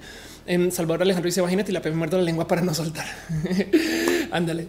Eh, Alejandra Carrillo dice no tengo el gusto de conocernos, pero sigas a visitar Tijuana. Acá tienes una guía chingón. Súper. Ultracat dice que ni se te ocurra Salvador, que dijo Salvador. Em, y Salvador dice a memoria la lengua para no soltar el chiste de mal gusto. Ah, sí, claro. No, yo también. Yo por eso lo puse acá porque es de güey, no quiero hacer el chiste, pero eso hay un chiste, hay un chiste, hay un chiste. pero bueno, en fin, les quería compartir eso. No más lo tengo aquí justo en sección de ciencia y temas LGBT, porque hay mucho que hablar acerca de la ciencia em, LGBT en particular, no de, si, quieren verlo de em, el acceso que tenemos hoy a una medicina que no teníamos hace 10 años. Y no más para cerrar todo el tema y cerrar todo el show, porque ya llevo al aire este, dos horas y media y me quedo un tiempo largo para responder preguntas con ustedes. Estoy tratando de acotar un poquito roja. Em, les quiero compartir esto. Esto es eh, un estudio, esto también es de 2015, que topan que ser una persona trans no es una fase, ¿no? sino que es algo que es desarrollo, es algo que viene desde el desarrollo psicológico y que evidentemente sigue siendo parte de. Pero bueno, entonces nomás para recapitular todo lo que platicamos hoy, eh, Roja hoy eh, se trató acerca de todas las tecnologías que hay para la ropa y sobre todo porque viene eh, un cambio como en el paradigma en el cómo se produce y hace la ropa, que va a ser más barato, pero le va a dar la madre a muchos esquemas establecidos, sobre todo porque depende de la automatización. Pero encima de eso va a apoyar la diversidad, porque todos esos cambios, todas estas cosas em, hablan y comulgan con el que la gente haga y diseñe su ropa a su gusto, para su cuerpo, para su forma, para tantas cosas que antes no se hacía. Entonces antes antes se obligaba a que la gente entrara a una forma de cuerpo para entrar a los vestidos y ahora los vestidos todos van a entrar a la gente. Hace sentido. Entonces me parece espectacular de observar. Pero además hay muchas propuestas raras y bonitas em, alrededor de la mera tecnología que viene de la ropa. Y no les dejo eh, en, el olvido esto del Soso Suit. El Soso Suit es te mandan un traje con puntitos que te escanea y cuando te escanea entonces puede hacer un modelo de ti para que luego tú puedas pedir la ropa a la medida, ¿no? Entonces esto me parece tan pinches bonito. Y luego, pues sí, justo hablamos un poquito de lo que está pasando en eh, Mérida. Eh, hablamos un poquito del tema de los taxis y el piso parejo y lo injusto que es eso para eh, los otros servicios, sobre todo el tema de las apps de movilidad. Em, hablamos acerca del reporte de una mujeres, Ricky Martin, los deepfakes que se van a poner bien pinches raros, la historia del hashtag, Y Combinator, pues muchos en les, muchas en el, el helénico, les muses en el helénico y las vaginoplastías con tilapio y todos los chistes que se les quieren ocurrir. Con eso cierro todos estos temas y me voy ahora sí formalmente a la sección de preguntas y respuestas. Les leo todo lo que me quieran escribir y si no hay nada que vayan a escribir, entonces yo me inventaré algo para leer. Pero bueno, en fin, eso y que no se nos olvide que la próxima semana no hay roja. Voy a estar por fuera del país. Eh, vamos a estar pues, en redes sociales. Prometo que les dejo algo para publicar, así sea eh, un saludito, pero no puedo poder hacer transmisión. Lo que sí es voy a tratar valientemente de hacer una transmisión a lo largo de la semana. Si la logro, acá me verán. Pero bueno, en fin, vámonos a nuestra última sección. Vamos a hablar de todo lo que me quieran preguntar. Adelante con sus preguntas. Digan ustedes cómo se sienten de la vida y así las cosas. Ana Noriega pregunta que si habría efectos secundarios a tener una vajayjay de, de tilapia. Este, pues yo creo que hay algo ahí. O sea, evidentemente, si se está hablando con el tema de recuperación de tejido, yo creo que no. Em, o sea, digo, evidentemente cosas a largo plazo y demás siempre hace falta, hace mucha falta el tema de estudios de la ciencia trans a largo plazo, porque hasta ahorita se está hablando libremente. Entonces hay cosas que no sabemos si en 10 años van a ser un pedo en 20, en 30, en 40, no? Pero pues yo creo que todos, todas y todos nos estamos dando el volado de ya, güey, yo me le entro a esto porque prefiero pasar por acá que no pasar, no? Así las cosas, en fin. Dice Dale Caro, ¿qué piensas del cambio de PayPal y qué tanto impacto tendrá el comercio electrónico en México? ¿Qué cambio? ¿Qué pasó con PayPal? Eh, a ver, PayPal, este, vamos a ver, vamos a ver, PayPal México, PayPal México. Este, em, bueno, algo está pasando de todos modos con el tema del, eh, ah, ya no, ya no vas a poder tener saldo guardado en tu cuenta en México. Ok, reciente información bancaria. Ah, bueno, de hecho, eh, algo está pasando en general con el tema de la ley de transferencia bancaria, que le están cerrando la llave rudo, rudo a todas esas transferencias internacionales y todos estos sistemas bancarios eh, que eh, cambian nomás de la regulación del cómo se deberían de llevar. Por ejemplo, eh, yo tengo una tarjeta American Express estadounidense, o sea, la banca tiene sede en Estados Unidos y, se paga en Estados Unidos y demás. Y yo siempre la había pagado desde mi banco en Banamex. Em, ahora, a partir del mes pasado, solamente hay tales bancos y tales este, sucursales donde yo puedo pagar y a la hora de pagar eh, sí tengo que además documentar, ¿no? Entonces claramente eh, se siente un poco el que se están como cerrando esos nexos porque todos no sabe American Express de México, me explico. Pero eh, también he visto que justo están limitando el tema de, por ejemplo, el dinero en Bitcoin, el tema de las transferencias a digital y demás. Y no me sorprende que PayPal ahora sea parte de esto en lo más mínimo. No sé exactamente por dónde va, pero pues no más viendo esta nota, no permite tener saldo guardado en tu cuenta si todo se va a ir a un banco. Em, pues bueno, nos cobrarán siempre por todas las conversiones de divisas. Además, ok. Y pues sí, justo esto es básicamente. Em, yo creo, yo creo que están tratando de limitar el tema de eh, flujo digital de dinero poco observado. Que quien quita que sea parte de la pelea contra el narco. Quien quita. Pero bueno, Dice Monserrat quieren evitar según lavas de lana, no? Sí, ándale, total. Esmeralda te lo dice. Si completa con ese en Amazon, Estados Unidos, si me llegan a México, depende del vendedor, pero sí, confirmo que sí. Pero igual en Amazon de México hay muchos, pues de eso se trata todo este show. Manuel yo dice, tío, va a sincronizar con mis clases de diseño de plata. Hoy hablamos de eso, automatización de máquinas. Que, ay, qué cool, qué cagado. Eh, dice Ana Montenegro, ¿cómo pedir la residencia en México y la nacionalidad? Wow. Em, yo me autopatrocine. Digo, tienes que fundar una empresa eh, y esa compañía tiene que tener algún socio mexicano. Eh, y entonces esta persona luego la empresa se puede, no sé si sea, siga siendo igual ello, porque yo hice esto hace 10 años, pero esa persona luego te puede pedir como empleado de la empresa para que te patrocine tu visa de trabajo, tu visa de trabajo luego se vuelve tu residencia, tu residencia luego se vuelve tu nacionalidad. Dice J. Rocks, no es por la moneda virtual del gobierno, puede ser, pero como sea, todas estas medidas de cerrar la llave a todos estos dineros digitales son evidentemente si lavado, narco, eh, transferencias sin medir, sin documentar, evasión de impuestos, no como que em, honestamente creo yo que están tratando de tapar el sol con un dedo con la mano, porque em, siempre van a va a haber modos de sacar un dinero para acá, no como que en digital hay tantas herramientas para transferir dinero que em, en fin, vamos a ver qué pasa. Eh, dice eh, yo le decía yo just landed like fresh tilapia. Ándale, total, cagado. Karen Flores dice cómo apoyar a alguien en momentos disfóricos. Hay de dos sopas con eso. Eh, eh, Aguilar dice que se escucha la plataforma Enso. No, pero bueno, vuelvo con Karen. El tema de los momentos disfóricos. Hay de dos sopas con eso. Em, tuve una pareja que de plano me decía no me daba mi lugar de la disforia y eso en su momento fue muy útil. Fue amor seco y rudo. Em, hoy en día eh, sé que es más chido platicarlo con alguien, entender la raíz, saber por qué.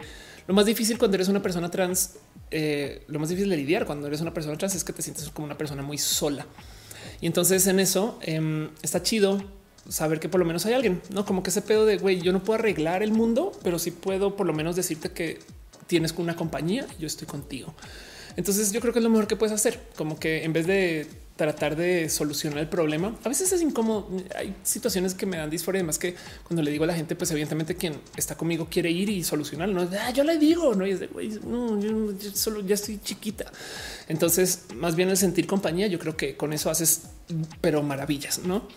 Bueno, Jarmillo dice ya máquinas que cultivan microorganismos en cajas Petri de forma automatizada. Qué chido.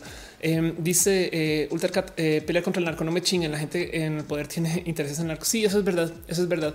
De hecho, este eh, Moisés Naim, que es un venezolano, eh, a ver si lo encuentro. Moisés Naim es un libro viejo, em, pero me acuerdo que había publicado mucho este, acerca de justo los flujos de dinero del narco desde, desde Latinoamérica.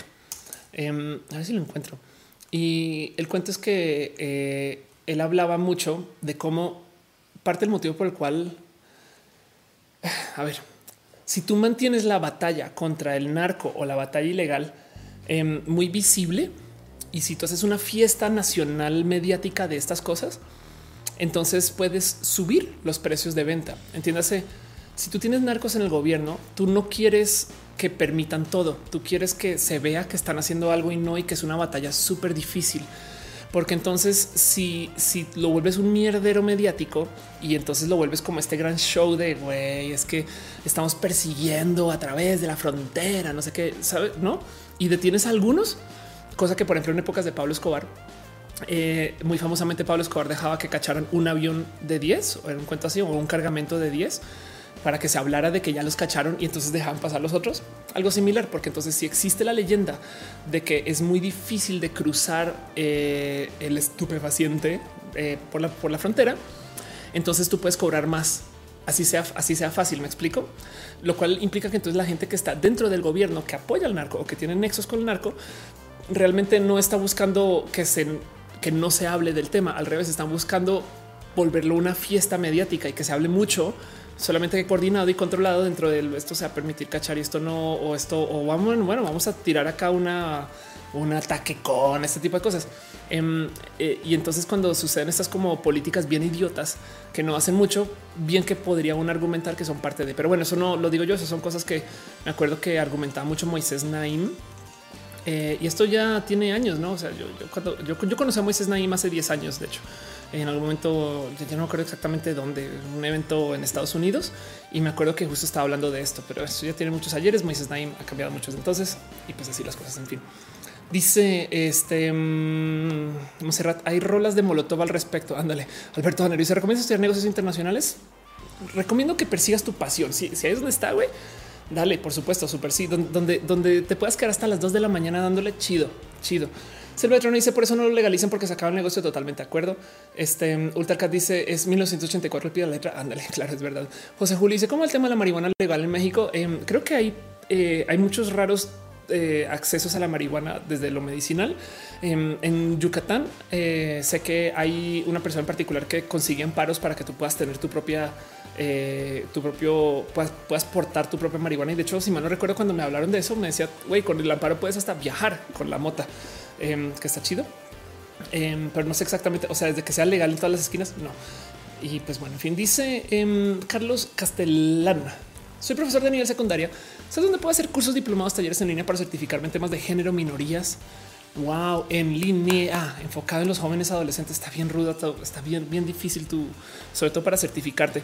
Pero bueno, definitivamente em, yo creo que eh, los lugares y espacios donde ahora esto va a ser en inglés, pero lugares y espacios eh, donde más se habla, mueve o se platica de esto que podrían certificar em, son el Human Rights Campaign.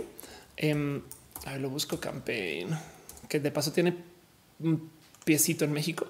Eh, o mira que ese, es el Human Rights Campaign y también está la gente de GLAD. GLAD eh, es eh, yo creo que el lugar donde igual y consigues más información, pero no esto es inglés en Estados Unidos, pero quién quita que exista algo online de GLAD o del Human Rights Campaign. Está complejo. Eh, Tatoso dice em, el, lo evangelio puede ser. Dice Esmeralda, ¿ya viste la noticia Sebastián Elvira? Oh, pues, ¿qué pasó con? Espero que es algo bueno. Este mm, vamos a ver. Literal, Google Sebastián Elvira. Em, no, ¿qué pasó con Sebas? Vi a Sebas hace nada. Tengo una entrevista por publicar todavía. De hecho, que toque. Este estoy bien idiota. Puse Sebastián Elvira en Google News. a ver, Sebastián Elvira. Ahora resulta que tiene algo que ver con Chumel. Um, eh, eh, Sebastián Elvira Gayman. Em, eh, no conocía a Sebastián Elvira. ¿Qué pasó? No, tras la youtuber Sebastián Elvira anunció que transicionar. Ah, qué chido, qué chido. Ah, ya, ok, ok, ya. Ok, anunció. Me parece espectacular. Era, era, sí, eso de hecho lo veníamos platicando desde hace rato, que cagado, porque ahora mi entrevista con Sebas vale ver. Pero bueno, em, este eh, Sebas es una persona espectacular. Porque quién es Sebastián Elvira? De paz, em, es una persona quien ha hablado bastante porque eh, la neta em, ahí les va. Tiene, ok, anunció que va a transicionar pues me parece chido y, lo digo porque justo estaba hablando con supongo que nos bueno, sí, sí, sí, es su anuncio, pero pues bueno, hemos estado hablando un buen y mm, hablamos un poquito acerca de justo como procesos hormonales, estas cosas. Entonces, pues vaya, pues me parece bien cool. Eh, no sé absolutamente nada, pero pues nomás den seguimiento. Es una persona LGBT muy joven que está haciendo muchas cosas que va a ser gran parte como de esta vida mediática LGBT, que además quiere estar en música, quiere cantar, este, quiere cantar, que está en el pop. Eh, y miren, vamos a escuchar de, eh, de, de, cómo es su presencia y su trabajo por mucho tiempo. Después está arroba Sebastián Elvira en Instagram. Pues qué chido, me parece espectacular. Ah, dice Osuku, habla por favor del suicidio como recurrente en el mundo trans. El chat se pone loco y no llega a mi pregunta. Eh, wow. Eh, dice Itzemiri, ¿has visto el video de la transexualidad de Chumel? ¿Es viejo o es nuevo? Este, pero sí. Em, dice Danilo en Coursera para aprender sexualidad en ambientes educativos está el curso de sexualidad. Sí, exacto. Justo fue lo que se me ocurrió que en Coursera hay cursos para estas cosas, pero em, el problema es que no certifican, no? Pero ya. Eh, dice Laura Velázquez, la disforia es lo mismo que la depresión clínica. No, la disforia en el mundo no que no es trans es más bien la ansiedad de género. Es tú sentirte desconectada o desconectado, desconectada de, de quién eres en tu imagen y demás, porque te da, sabes, porque traes algo diferente acá y ya. Em, de paso, así como hay disforia, también hay euforia de género, que es la celebración de, eh, lo que te hace en ti vivir eh, gozo de género, ¿no?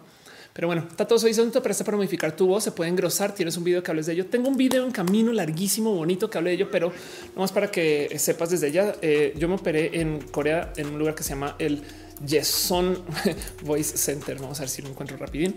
Eh, y aquí está yesonbc.net, donde tiene una cantidad de videos y donde tienen como su proceso y demás. Ahora, esto hoy en día em, ya no tienes que ir a Corea a hacerlo. De hecho, eh, alguien me dijo que en Colombia hay gente haciendo cosas bien chidas. Acá son espectaculares. Mira, básicamente esta cirugía, ah, no está acá. Em, es una cirugía bien chida, bien, bien chida, pero sirve para afinar, para adelgazar la voz, no afina, para adelgazar la voz. Si tú quieres bajar la voz, em, puedes pasar por un proceso testosterónico. Ahora, si tú ya pasaste por una pubertad testosterónica y ya te bajó la voz, ahí está. Em, no hay más que puedes hacer. Em, me explico, pero bueno, dice Ultracat, ¿alguna novedad de Starbucks? Obvio no. Dice Alberto Habanero, ¿recuerdas? Diversos somos en Canal 11, sí, hace muchos ayeres. Elisa Sonrisas dice, ¿sabes? Se va a ser de los máximos exponentes, exponentes del gender fluido, ahora será trans, pero qué chido, es una mujer espectacular, sí.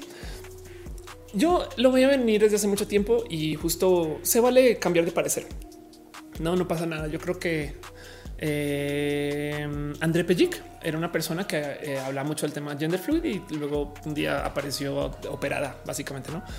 Pero bueno, en fin, este mm, eh, se super vale tanto así como hay gente que vive. es más, yo eh, hasta ahorita viví una vida como mujer lesbiana y de repente ahorita me inscribo en la pansexualidad y es chido. ¿no? Entonces también no sé eso.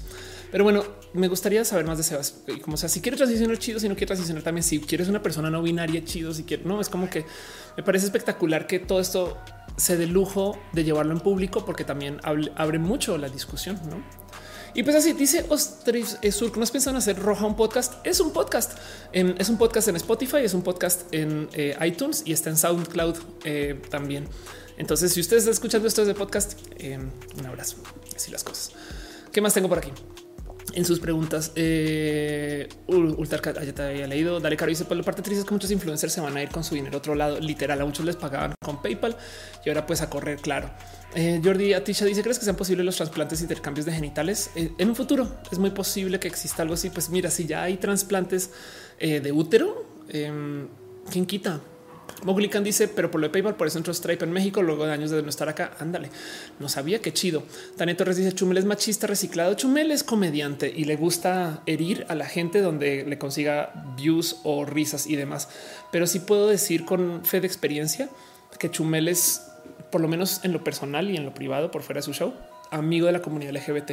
Yo creo que en su show también, porque ha levantado el tema varias veces. Ahora que, que traiga una actitud que eh, sea más chiste que realidad yo creo que es parte del ser comediante y como él es 100% comediante, entonces eh, dice cosas a veces que dices, pues bueno, pues le salió un chiste, ¿no?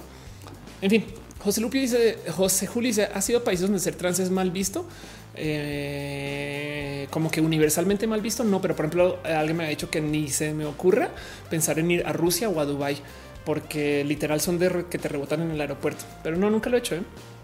James Rocks dice por ley se te permite portar hasta 5 gramos de marihuana, pero si hay una sola semilla en ella durante una revisión, te toca cárcel por narco. Güey, qué pedo. Las semillas son cositas chiquititas. Como capaz te va una, no? En fin, este mm, qué más tengo yo por acá. Dice eh, perdón. Rebeca dice: Estoy trabajando para un canal nuevo de YouTube de puras mujeres. ¿Algún consejito? Publicar mucho, preocuparte poquito por la audiencia y mucho por tener una buena rutina de publicación. Si rompe rutina, tenemos problemas. Este Monserrat dice Chumel apreciaba. Ahora ya no sé qué pensar. Sí, pues Chumel, en fin, sí, no, no quiero abogar mucho por Chumel porque sé que su comedia a veces le entra unos temas rudos y complejos em, con tal de buscar la risa antes que no, pero, pero sí, sí, eh, cuando lo he visto en, privado es una persona, por lo menos conmigo tiene muchas como eh, bonitas, eh, tiene bonitos acercamientos conmigo y así las cosas. En fin. Eh, dice Rainbow David, casi casi que son los de Chihuahua le entendemos al humor de Chumel al 100. Ándale, Ana Noriega dice, ¿qué opinión tiene sobre lo del caso de Joy? Casi fue como que lo que ocurrió en Starbucks, en ese organismo al Estado respecto al pasaporte de su hijita. ¿Sabes qué, Ana? Voy a decir algo. Lo que me ocurrió con Starbucks, mientras más lo pienso, el pedo no fue Starbucks. El pedo fue el mecanismo mediático de la defensa y ahora no sé si pensar si es defensa, pero de, de el escándalo LGBT. Ahí te va. Yo puse una queja en Twitter y sí, era para hacer bromas. De hecho, si lees los tweets, yo estoy haciendo chistes, ¿no? Y, no dije que me ofendía, pero ya que lo dije y ya que la gente entró ahora sí a y ponerse bien idiota, pues entonces pues sí, yo voy a defender mi posición y lo siento, pero no me pueden tratar así, ¿me explico? Em, pero originalmente yo no lo puse como, o sea, yo nunca dije me ofendieron, ¿no? Em, ni qué triste que estoy, no sé qué, sino que seguía haciendo chistes del tema. Eh, y, y el tema es que se volvió no viral, sino es mi tweet más leído, punto y, más retuiteado y más likeado. Y estoy hablando de que llevo 10 años en Twitter y que soy una figura mediática hace mucho tiempo. Entonces también evidentemente algo pasó, ¿no? Y yo creo que, eh, a ver, em, me parece chido que salgan los medios a, hacer la denuncia, pero al otro lado creo que también sin querer, y yo no me di cuenta en su momento, creo que también le están rascando un poco al castigo LGBT, ¿saben? Como cuando va una persona gay a la tele y te preguntan y cuánto has sufrido por tus papás. No mames, güey. También es muy bonito ser una mujer trans, pero pues no me dejan hablar de, o bueno, no les interesa o les interesa poco. Yo siempre meto el tema con calzador. Em, quizás yo creo que también por ahí, por eso lo levantan tanto los medios. Entonces, en el caso de Joy, primero que todo, puedo decir con fe de experiencia que la Secretaría de Relaciones Exteriores sí apoya a la gente. Es más, tan apoya que yo conseguí mi pasaporte negociando con ellos con una facilidad donde ellos además cambiaron la ley de inmigración para que me puedan dar el pasaporte a mí. Me explico em, y me dieron seguimiento sin problemas. Y yo no soy eh, de lejos la única mujer trans que ha pasado por este proceso y demás tienen gente muy diversa adentro. Eh, en comunicación tienen personas también muy diversas y demás. Bueno, evidentemente eso fue en la administración anterior. Quién quita que ahorita eso haya cambiado, pero como sea, de todos modos, el proceso es este ya está hecho y si acaso a veces no baja bien a sus sucursales, por así decir, no? Sobre todo si, si están por fuera de la Ciudad de México, pero eso está ahí.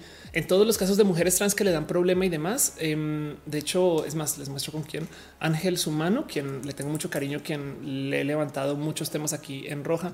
Em, Ángel, de hecho, ahí donde lo ven, eh, es un consultor legal en inteligencia artificial y está escribiendo un abogado robot literal un abogado robot. Hagamos el derecho cool. Eh, Max es el primer abogado cognitivo que está en Latinoamérica y demás. Entonces, este es el trabajo de Ángel Sumano. Ángel es una persona espectacular. Le tengo mucho amor, lo quiero mucho. Em, Ángel llevó mi caso en la secretaría. Entonces, siempre que se acerca una mujer trans y me dice, Ophelia, tuvo un tema con la secretaría. Les envío con Ángel y todos los casos se solucionan en chinga. Entonces, solamente con darle seguimiento con las personas que son. No, em, el punto es la secretaría apoya, pero tiene procesos largos y complejos y entonces luego sigue metiendo la pata dejemos eso ahí. Lo que pasó con Joy, por si no saben, es que no le dieron el pasaporte de su chiquita eh, y su chiquita eh, es una hija de familia eh, lesboparental. Entonces em, salió y lo comentó, pero como yo también lo puso en redes y explotó. Y entonces se volvió otra vez muy mediático y como que saltaron inmediatamente a quemar a la Secretaría de Relaciones. Pues sí, se les fue y la neta sí se vale, se vale que salga el comentario y se vale la queja. No, también del otro lado em, está chido pero siento yo que hay un poco, un poco de castigo mediático de los medios a la gente LGBT.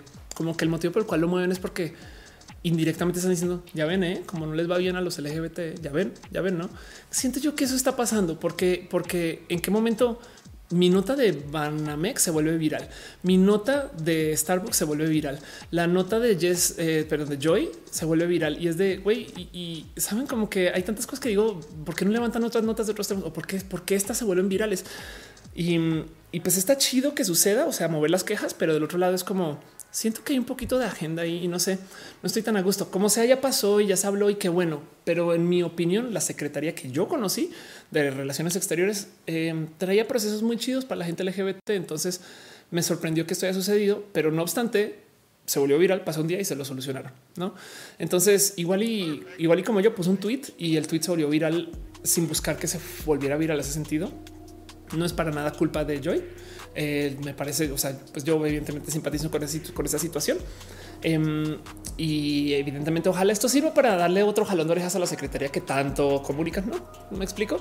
Pero el punto es eso, yo, yo creo que no es tan grave, yo no, ah, yo para nada haría ahora este punto de la secretaría siempre discrimina, no es, tiene casos donde todavía no han logrado bajar bien la comunicación de no sean pendejos, básicamente. Siento yo, siento yo, en fin, como sea, ojalá todos estos esfuerzos sirvan para educar y para que la gente sepa que esto pase. Y ya, ¿no? Dice Neyard Mac, mi aporte eh, que a lo mejor no es grande decirle a mis hijos que deben respetar las diferencias. Alguien nacido hombre aspecto masculino se dice mujer, pues es, ah, sí, claro, sí. Si, alguien te pide que le digas eh, por ponerse, pues ya no, no es más, no dice Marisol. Es obvio que es agenda. Gracias. Eh, Tania dice no excusa para chumel. Ándale. Este Monserrat dice se atravesó el algoritmo un poquito. Tania Torres ya lo sabemos. Em, Rebeca dice muchas gracias. Y J. dice: Me aventé prácticamente un thread en comentarios. ¿Dónde dejaste tu thread en comentarios? A ver. Dice no esa resolución es todo un rollo porque la flor como tal suele tener 10, 15 por ah, estás hablando de la mota, lo que se legalizó medical. Ok, vamos a leer tus comentarios de la mota. Por ley se te permite portar hasta 5 gramos de marihuana. Esto es DH Rocks hablando de la mota, pero si hay una sola semilla en ella durante una revisión, te toca cárcel por narco menudo de producción. Luego dices lo que se legalizó medicinalmente fueron algunos productos y son productos con no más de 1% de las sustancias psicoactivas, a THC y no afectan el sentirte drogado, pero sí medicinal. Ándale. Dice, pero aún así esa resolución es todo un rollo porque la flor como tal suele tener 10 15% hasta 25% cuando son de alta calidad o digamos, llamémosle destilados, que no porque tiene que ser criadas o, crecidas de tal modo. No, J-Strox dice los amparos están tramitando para siembra, ya sea individual o colectivo, pero es más común que sea colectivo para que tenga más peso y tarde un par de años por el proceso que se lleva. Ándale, ándale. Así las cosas. Pero bueno, Laura Velázquez dice: ¿Te consideras feminista? No, me considero este, aliada y, y, y, más bien le tengo poco peso. Igual y yo hago muchas cosas que podrían ser consideradas feministas, pero si el que yo ande por la vida anunciándome feminista va a hacer que la gente se pelee, entonces yo prefiero decir, bueno, sabes, y ya no pasa nada. No, no, no necesito la etiqueta, la medalla, el premio de poder decir que soy feminista. No, y en eso eh, la verdad es que pues nada, yo abogaré por el mundo feminista siempre, ¿no? Si eso me hace feminista, entonces eso es chingón. Si eso les prohíbe que piensen que yo soy feminista, chingón, me vale. Rainbow David dice la mota mágica, porque no la puedes conseguir de ninguna forma, pero la puedes portar. Obviamente sí, la descargas del internet y la imprimes 3D. Ulises López dice, eh, ¿has visto el comercial de Ricky Martin con el tema musical de Roja? No mames, güey, Ricky Martin ve Roja. No, no lo he visto, pero sí ubico. Es que como eh, esta música que uso es libre de derechos, qué oso por la productora que tuvo dinero para pagarle a Ricky Martin, pero no para pagar una pinche rola. No, Juan Limón Lobo dice muchas gracias por la roja. Eh, muchas gracias a ti por venir. Em, y dice eh, Jordi Atisha, yo me tengo que yo creo que ya es hora de ir cerrando un poquito también esto y irme despidiendo. Dice Elena Saldaña, ¿cuál sería una de las experiencias más bonitas o memorables siendo mujer trans? A ver, va a pensar en eso dos segundos. Una experiencia bonita y memorable de ser mujer trans. Em, ok, la disforia y la euforia hacen, tienen mucho poder. Em, yo prefiero enfocarme mucho en la existencia de la euforia, no? Estas cosas que yo hago en la vida que me hacen sentir chida de mí, no eh, que, me vestí así, que, me arregle así, que me no sé, todas esas cosas, no? Y justo eh, yo creo que los momentos de euforia son espectaculares. Cuando te los, yo hace nada me descubrí eh, otra cosa en mi cuerpo que me da mucha euforia. Entonces eso es chido de vivir. Em, y mm, yo creo que es chido nomás el, el, quitarte un peso encima del que soy, no? Porque antes de transicionar traía este hay muchas cosas de mí me molestan. No es como ya, sé qué pedo, ya sé por dónde, ya sé dónde están mis carencias, ya dónde están mis cosas y ya como que en eso y venía.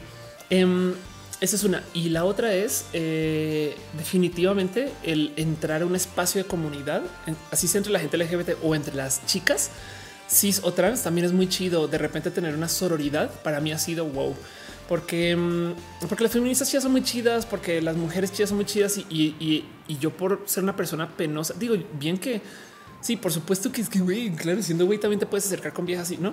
Pero es que yo era una persona muy penosa. Entonces ahora que no lo tengo, eh, como que siento que comparto cosas bonitas con gente muy bonita y eso también es chido de vivir.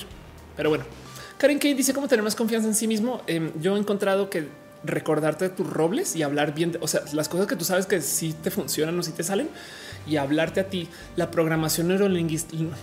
Buenas noches, Ophelia.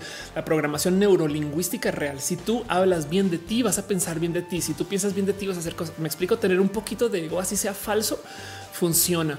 Em, no siempre va a salir chido. Hay gente que a que es una persona muy creíble, como sea, pero recordarte cada rato de tus cosas, como de no, yo no soy esa persona así en voz alta, igual y te puede ayudar. Que nunca se te olvide que fingir te lleva a fungir, fake it till you make it. No? Y entonces eh, al comienzo, tener confianza contigo es un tema de decirte si puedo o imaginártelo.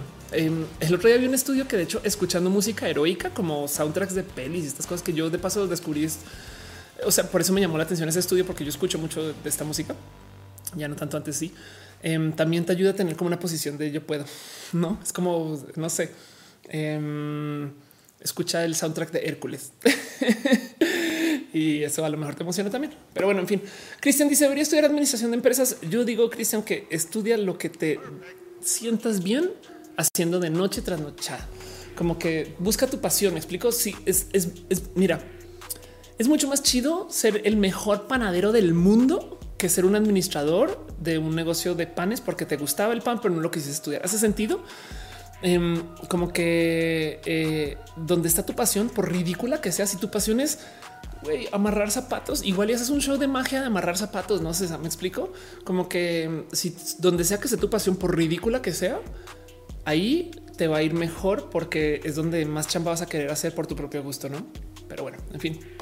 JMR dice imprimes ese papel comestible. Eh, ahora se me fue. Imprime ese papel comestible no tóxico, agregas un poco de THC y listo, estás claro, por supuesto. Em, Jimena eh, Raquel dice el Museo de Morito le enseña cursos chidos y gratis también en línea. No sabía qué chido, qué bonito saber de eso. Eh, Israel dice cuándo es la roja música cuando me ya estoy, tocando música en vivo. Eh? Entonces ahí voy, ahí voy. Gia Lilith, a quien de paso, qué bonito verte por acá. Cierto, se gana mucha confianza una vez que te proyectas al mundo como eres y quién eres. Sí, qué chido, qué bonito verte. Ya te quiero un chingo. Monserrat eh, dice Monserrat Morato dice eh, me recuerdas al barrendero de Momo. sí, qué chido. Em, Dice este Álvaro coaching de vida. Pues es que también me toca aprender de unas cosas y lo, demás también son cosas que me tengo que repetir a cada rato porque yo tampoco lo tengo, no? Y ya Rainbow dice se podría considerar disforia, sentir incomodidad y desear cambiar algo en mi cuerpo por su homólogo del otro género, simplemente quitarlo. Hay mil modos de vivir disforia. Cada quien lo vive diferente. Hay gente que no es trans que tiene disforia ya, no? Eso también tienes que tenerlo muy presente. Es un tema de la incomodidad que te da tu cuerpo y lo difícil que es el aceptar cosas que no son como te quieres presentar y ya no. Pero bueno, Scarlett dice comedia aparte eh, de un evento histórico supera una conciliación. Hay temas y hacen escarnio por el contexto ruin con el que muchas veces abordan. Es muy mezquino desde un punto cómico. Em, ok, comedia aparte de un evento. Sí, bueno, el tema de la comedia es que justo tragedia más tiempo es comedia, no? El problema es que, eh, y esto está muy cagado porque me lo dijeron ayer y tiento la razón. Si tragedia más tiempo es comedia, el problema es que lo que es tragedia para unos no es tragedia para otros. Hay una discusión de privilegios. Entonces, eh, la comedia inherentemente es una discusión de privilegio y habrá quien tiene el privilegio de poderse reír de esas cosas y quien no. Y por eso es que nos saltan los comediantes, no? Pero bueno, en fin, dice Yates Rocks, ¿cómo puedo combatir el no querer hacer lo que me gusta hacer porque too many big clients y ah, uy, está dando la etapa. ahí estoy. ¿eh? Yo te entiendo tanto. Qué cagado. Eh, puede que te guste este consejo. Em, yo me lo topé. Es un, es un discurso de Apple este es un discurso de Steve Jobs. Él decía tener enfoque se trata del de saber decir no. No focus is about saying no. Hay un, eh, hay, creo que lo platicó dos o tres veces en escenario y lo puedes buscar si quieres ver a Steve Jobs mismo diciéndolo. Pero el cuento es el siguiente: el tener la capacidad de decir que no a proyectos y cosas que sabes muy bien que puedes hacer cuesta un chingo. Se nos enseña que enfocarnos en las cosas es seleccionar lo que queremos. No, güey, yo solo quiero hacer lo que quiero. Chido. Eso es lo más fácil. Lo difícil es decirle que no a cosas que sí puedes hacer. No te doy un ejemplo. Cuando yo tenía emergencia, teníamos, no sé, Telmex, Sambor, seas no sé qué. De repente llega Coca-Cola y te decía, güey, te doy tantos miles de pesos para hacer eso. Y tú con qué huevos le dices que no a un cliente de nombre sote como Coca-Cola? No, es un caso hipotético, pero con qué huevos le dices que no, pero ya estás ocupado o ocupada y ya tienes todo acá. Estás haciendo algo que te interesa y el proyecto ya no está tan chido, pero varo, güey, con qué huevos le les dices que no? Ahí está la chamba. Y justo eso es lo que decía Steve Jobs, que él de hecho em, trabajaba esto mucho en Apple y hay una entrevista con Johnny Ive donde él decía, hablaba del otro lado de eh, este como proyecto de Apple de, decir que no, o bueno, de Steve Jobs, donde de vez en cuando en las reuniones Steve Jobs le preguntaba qué proyectos buenos dejaste de hacer para sacar esto no por pensar en ay, qué lástima, esos proyectos no se van a hacer, sino para ver cuántos sacrificios está haciendo o qué tan enfocado estaba Johnny Ive en ese proyecto en particular. Y entonces él decía, güey, era muy difícil porque era decirle, era admitirle que había un proyecto chido que ya no estoy haciendo. Porque una cosa es admitírtelo a ti, pero luego admitírselo al jefe, ¿no? Entonces, em, lo más difícil de justo de donde estás ahorita es eso, tener los huevos o, aceptarte como diva. Es complejísimo, pero al final de cuentas, Em, tú tienes, y esto me lo enseñó René, si sigues en el chat, este, em, tú tienes que también saber decir qué necesitas, ¿no? Si tú quieres hacer algo, mira, es ese típico caso de, güey, la neta, yo, por ejemplo, sí, yo eh, que quiero este, ¿no? tocar música, ¿no? Están las guitarras, este, em, están las otras guitarras, eh, y un berimbau. muchas veces me enfrento con él, claro, güey, por estar haciendo cosas, dejo de ensayar en mí, ¿no? Por estar haciendo cosas para alguien más, dejo de trabajar en mí. Entonces yo tengo que poderme decir el super rockstar. Yo, tengo que poder tener ese momento super rockstar de decir no, güey, yo le voy a decir que no a ese cliente porque quiero tocar guitarra todo el día.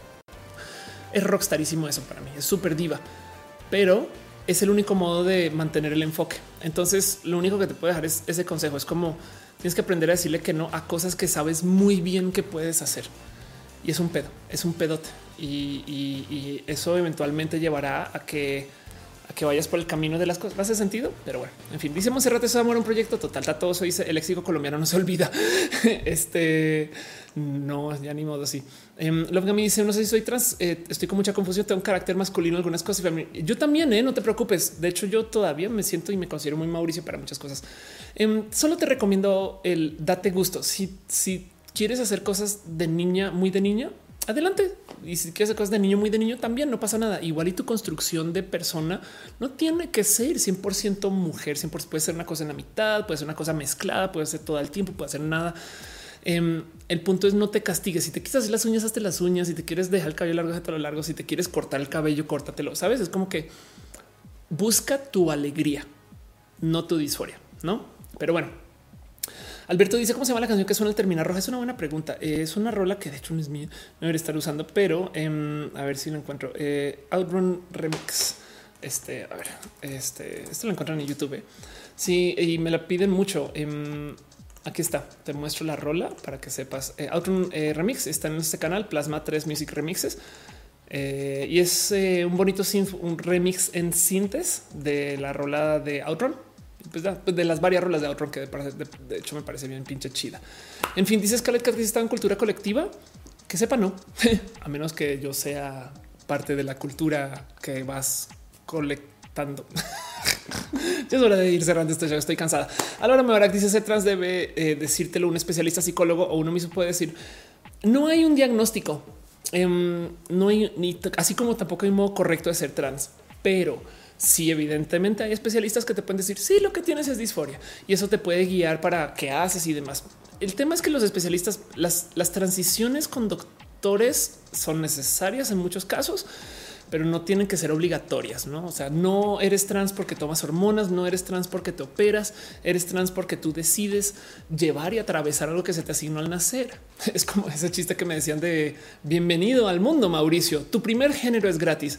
De ahí en adelante, si quieres otros géneros, vas a tener que pagar. no? Entonces, em, eso no es como eh, un tema de, tú buscarte, encontrarte. Y sí, hay expertos que sirven para eso. Y hay gente que la neta, una transición binaria es lo que necesitan. Que un doctor les diga que vayan, que tomen las hormonas, que se operen, que listo, se acabó y listo, adiós, vaya. No em, yo abogo más por como la libertad del caso. Y evidentemente, sí, si van a hacer algo con hormonas, pues endocrinos, si van a hacer algo con eh, temas de eh, cuerpo y más y cirugías, pues doctores para eso, no? Pero em, no hay un modo correcto de ser trans y, no hay un diagnóstico per se, aunque algunos países sí lo piden. Eh, porque literal cualquier persona puede ir en la Ciudad de México, que haya nacido en la Ciudad de México, puede ir al registro civil y cambiar su género así, sin siquiera haber cambiado nada de su apariencia de paso. Pero bueno, eh, dice Ernesto, ¿conoces algún buen método libro para corregir estilo de escritura? No, eh? pero el, único consejo que te puedo dar de eso este, es eh, más bien este clásico consejo de güey, lee un chingo quizás el tema de escritura y poesía puede ser, puede ser. Pero bueno, Harrison dice, eh, no pensé que estuvieras al aire esta hora. Sí, es hora ir cerrando, ¿no? Pero bueno, eh, Laura que dice, necesitamos momentos divas. Sí, ¿eh? un poco. Y dice eh, Laura, ¿por qué no creas una playlist en Spotify para seguirla? Debería. Ah, es que esta música puede que no esté en Spotify, pero prometo que, ¿sabes a, voy a me va a asomar por ahí. Cristian Quintero dice necesito una computadora para poder editar mi Excel en donde sea un celular mejor para atender bien a mis clientes. ¿A cuál es de prioridad? Necesito una computadora para poder editar mi Excel en donde sea y un celular mejor para atender bien a mis clientes. Yo me iría con el celular y aprender a usar herramientas este, que sean aledañas a Excel, pero que no sean Excel y que a lo mejor te pueden solucionar el problema, tipo alguna app, tipo Google Docs, tipo, eh, sabes, como que eso, si de puro chance consigues un celular que es lo suficientemente bueno que tiene salida HDMI, no estás tan lejos de tener una compu portátil y entonces soluciona los dos problemas de una. Em, y a lo mejor eso te puede ayudar a pensar en modos un poco más dinámicos, en no estar usando el Excel, sino estar usando apps. No sé, puede ser, no? Carlos Narvaz dice que se visto la peli de Carla y de paso no sé exactamente bien qué necesitas. Entonces me estoy sacando esto detrás de la oreja. Capaz si es un mal consejo. ¿eh? Em, pero bueno, Villo Pineda dice quién leer sobre temas de género como imaginario social. Lee a Julia Serano. Julia Serano. Eh, ahora todo lo que publica está en inglés, pero eh, la recomiendo mucho. Em, de hecho, Julia eh, tiene un buen de libros muy, muy, muy bonitos em, en el tema de investigación de género y demás. Y es bien pinche cool. Pero bueno, en fin. Ya es la hora de las brujas. Están diciendo sí, listo para Halloween. Este Halloween. Creo que se va a ser los primeros Halloween donde me va a disfrazar. Este Halloween no dejo pasar eso, pero bueno, Valeria dice que le gusta estar acá. Muchas gracias. Dale, Caro dice Goldox resuelves del celular total. Osuku dice no se te ocurrió contarnos tus sueños. Los míos son re raros. No, eh, debería, eh, pero los tengo muy poquitos. Scal dice la poesía o escritura lírica necesariamente ocupa las bases eh, que profes te recomiendan, aunque un poco rutinarios o qué recomiendas la poli. Wow, a ver, voy a tratar de entender eso. La poesía que de paso estás preguntando acerca de reacción, no? Pero bueno, la poesía o escritura lírica necesariamente ocupa las bases que profes te recomiendan, aunque un poco rutinarios o qué recomiendas. Pues depende. Mira, hay tantas, hay tantos rubros de la poesía en particular por investigar que yo creo que em, ese cuenta de las bases eh, eh, bien que lo puedes super explotar, no? Entonces, no sé. Em, no, no sé realmente qué recomendar. De hecho, yo escribo muy mal eh, y más en español. Yo estuve muy alejada del idioma español hasta que vine a vivir a México y acá comencé a aprender. Yo no conocía las tildes y no las usaba en mi escritura hasta que llegué a México. Y eso es hace muy poquito en mi vida, ¿no? Eh, con todo y que me crié eh, en Colombia, toda mi educación fue en inglés, mi colegio bilingüe y me eduqué en inglés y me acerca mucho con la gente, ¿no? Y después estudié en Estados Unidos mi pregrado y mi maestría la estudié en Australia. Entonces, em, también yo el que yo me vaya acercando al idioma español ha sido para mí muy bonito porque he descubierto muchas cosas espectaculares. Y ahorita que de repente René en particular, si sigue el chat, está muy cerca la gente que está en el mundo de la poesía. Así es que no puedo yo decir así mano en la cintura que René es poeta. Em, y me ha tocado ver gente muy chida. También mi maestro de impro es muy eh, eh, navegante de las palabras, Piolo Jubera, y entonces también me ha tocado ver cosas espectaculares. Pero no sé ningún consejo en particular detrás de todo esto. Lo que sí es, eh, sí sé de una experta. Vamos a, vamos a irnos con una experta en esto. Esta, es muy cagada. Es una persona bien pinche cool em, que la puedes escribir en Twitter. Es eh, Paulina Chavira. Y Pau es promuevo la tilde en mayúsculas, no? Pau eh, está justo el New York Times me da follow. Qué locura. Ok. Um, este ha gustado una cantidad de lugares y estaba porque eh, justo persigue mucho eh, la buena escritura. Y si hay alguien que te puede guiar, es Pau. Yo creo que si, si le puedes preguntar este, a alguien, es a arroba AP Chavira. Muy cool. De hecho, como persona la quiero mucho. En fin, Miguel dice: eh, Eres una persona admirar. Saludos, saludos desde Villahermosa. Gracias. Un abrazo por allá también. Um, dice Rainbow debías leído el príncipe cautivo. No, y debería. René dice: Hola, haber sido en el chat con Sleeping Silencio. Te amo. Gracias por estar acá. Um, dice Aldo: eh, Eso sí, exacto. No se decora por otro género. Tal vez se debe hacer sentir un psicólogo ante consejos que lo correcto. Sí, eso puede ser exacto. Total. Cristian Valderes dice: Mi asesor de tesis me recomendó el libro Trucos para escribir mejor. Igual te sirve. Ándale. Y eh, Carlos está preguntando que se ha visto la peli llamada Carla Anconi. No, no la he visto, no la he visto, no la he visto. Yo creo que con eso ya voy a ir ahora sí, formalmente cerrando. Llevo al aire más de tres horas. Entonces, eso es un roja completo, en mi opinión. Antes dice Emily Ofe en la universidad, una psicóloga gratuita servicio de todos los estudiantes. Sería buena idea para ir a tratar temas de mi depresión y buscar un apoyo, salir del proceso y transicionar. Ten cuidado, em, acércate, pero no más ve un poquito pian pianito porque muchas veces suele suceder que no todos los psicólogos están a bordo con el tema LGBT y eso es una lástima, eso es cruel. Eso me parece fuera de lugar, pero pues que te digo pasa.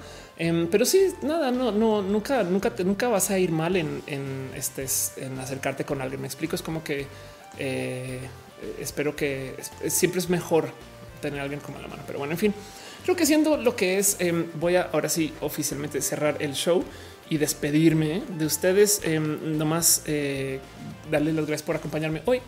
Em, y de paso también eh, dejarles este recordatorio que la próxima semana no voy a estar, no voy a estar acá. Eh, prometo que hago un valiente intento de hacer una transmisión durante la semana, pero no voy a estar. ¿Qué les digo? Voy a estar con René. Voy a ser una persona 10 mil millones de veces más feliz de lo que soy ahorita. pero bueno, en fin, que las gracias a la gente bonita que me acompañó desde todas las plataformas posibles. Ya saben que YouTube tiene el tema que se salta una cantidad de nombres. Entonces, lo siento eh, si no les leo, pero pues un abrazo a Aldo Receta, Baro Cortis, Villo Pineda, Carlos Narváez, Cristian Valderas, Cristian Quintero, Claudia, de todo, de todo.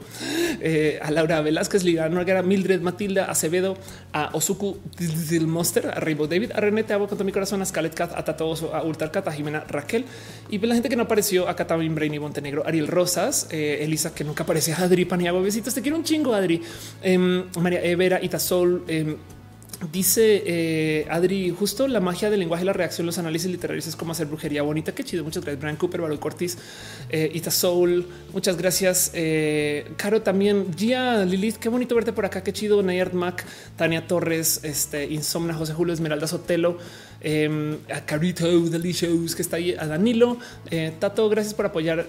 José Julio, Karen Flores, también la gente que estuvo conectada desde el Facebook. Em, muchas gracias, Andrei Ulloa, Saro y Spencer, Cristian Caro. Si sigues por ahí, mi hermana Caro, te quiero. Jesús Ramírez, Alejandra Carrillo, Álvaro Mebarak. Eh, a veces se conecta Verónica Roch, pero creo que hoy no porque está en Querétaro. Pero si estás, un abrazo a Lorena Partida, a Alfred Ventura, a Isaac, es que seguramente no aparece aquí. A García, muchas gracias por estar acá. Em, también eh, a Lurks, Revionet eh, y pues bueno, Caro también gracias por estar acá. Earth Pegasus, muchas gracias por estar Healing Buckle y demás. Y a la gente bonita que estuvo en el Twitch. Avebs 01, Angel Flight, Arctic One, Charlie B, Commander Root, MK 12 Gamer 01, Itzamiri, Jazz SK Comp. Este no tenía la cámara puesta todo ese tiempo, no? Qué idiota, pero hola, acá sigo, no se preocupen. Este también un abrazo a Charlie B, Commander Root, MK 12 Gamer 01, Itzamiri, Jazz otra vez le leí a la Tutix, a Lurks, Licosignio, a Misocada, a Monosaurio, a Nagisa Chila, Oscar, Rikai Shikara, RS, a Rubén Laza, a Selva del Trono, a Skinny Seahorse, a Win Sock. Muchas, muchas, muchas gracias. Este les quiero mucho y, nada, René, gracias por acompañarme. Te voy en unos días y así las cosas. Em, hagan cosas bonitas que no se les olvide que si todo lo malo, eh, si, todo, que todo lo malo que pasó esta semana y lo que va a pasar la próxima es nada más y nada menos culpa del rosa EP, rosa épico y así las cosas, no? Pero bueno, qué les digo? Eso es lo que pasa. Este cuando hacemos show. Ole, se me adelantó. Los quiero.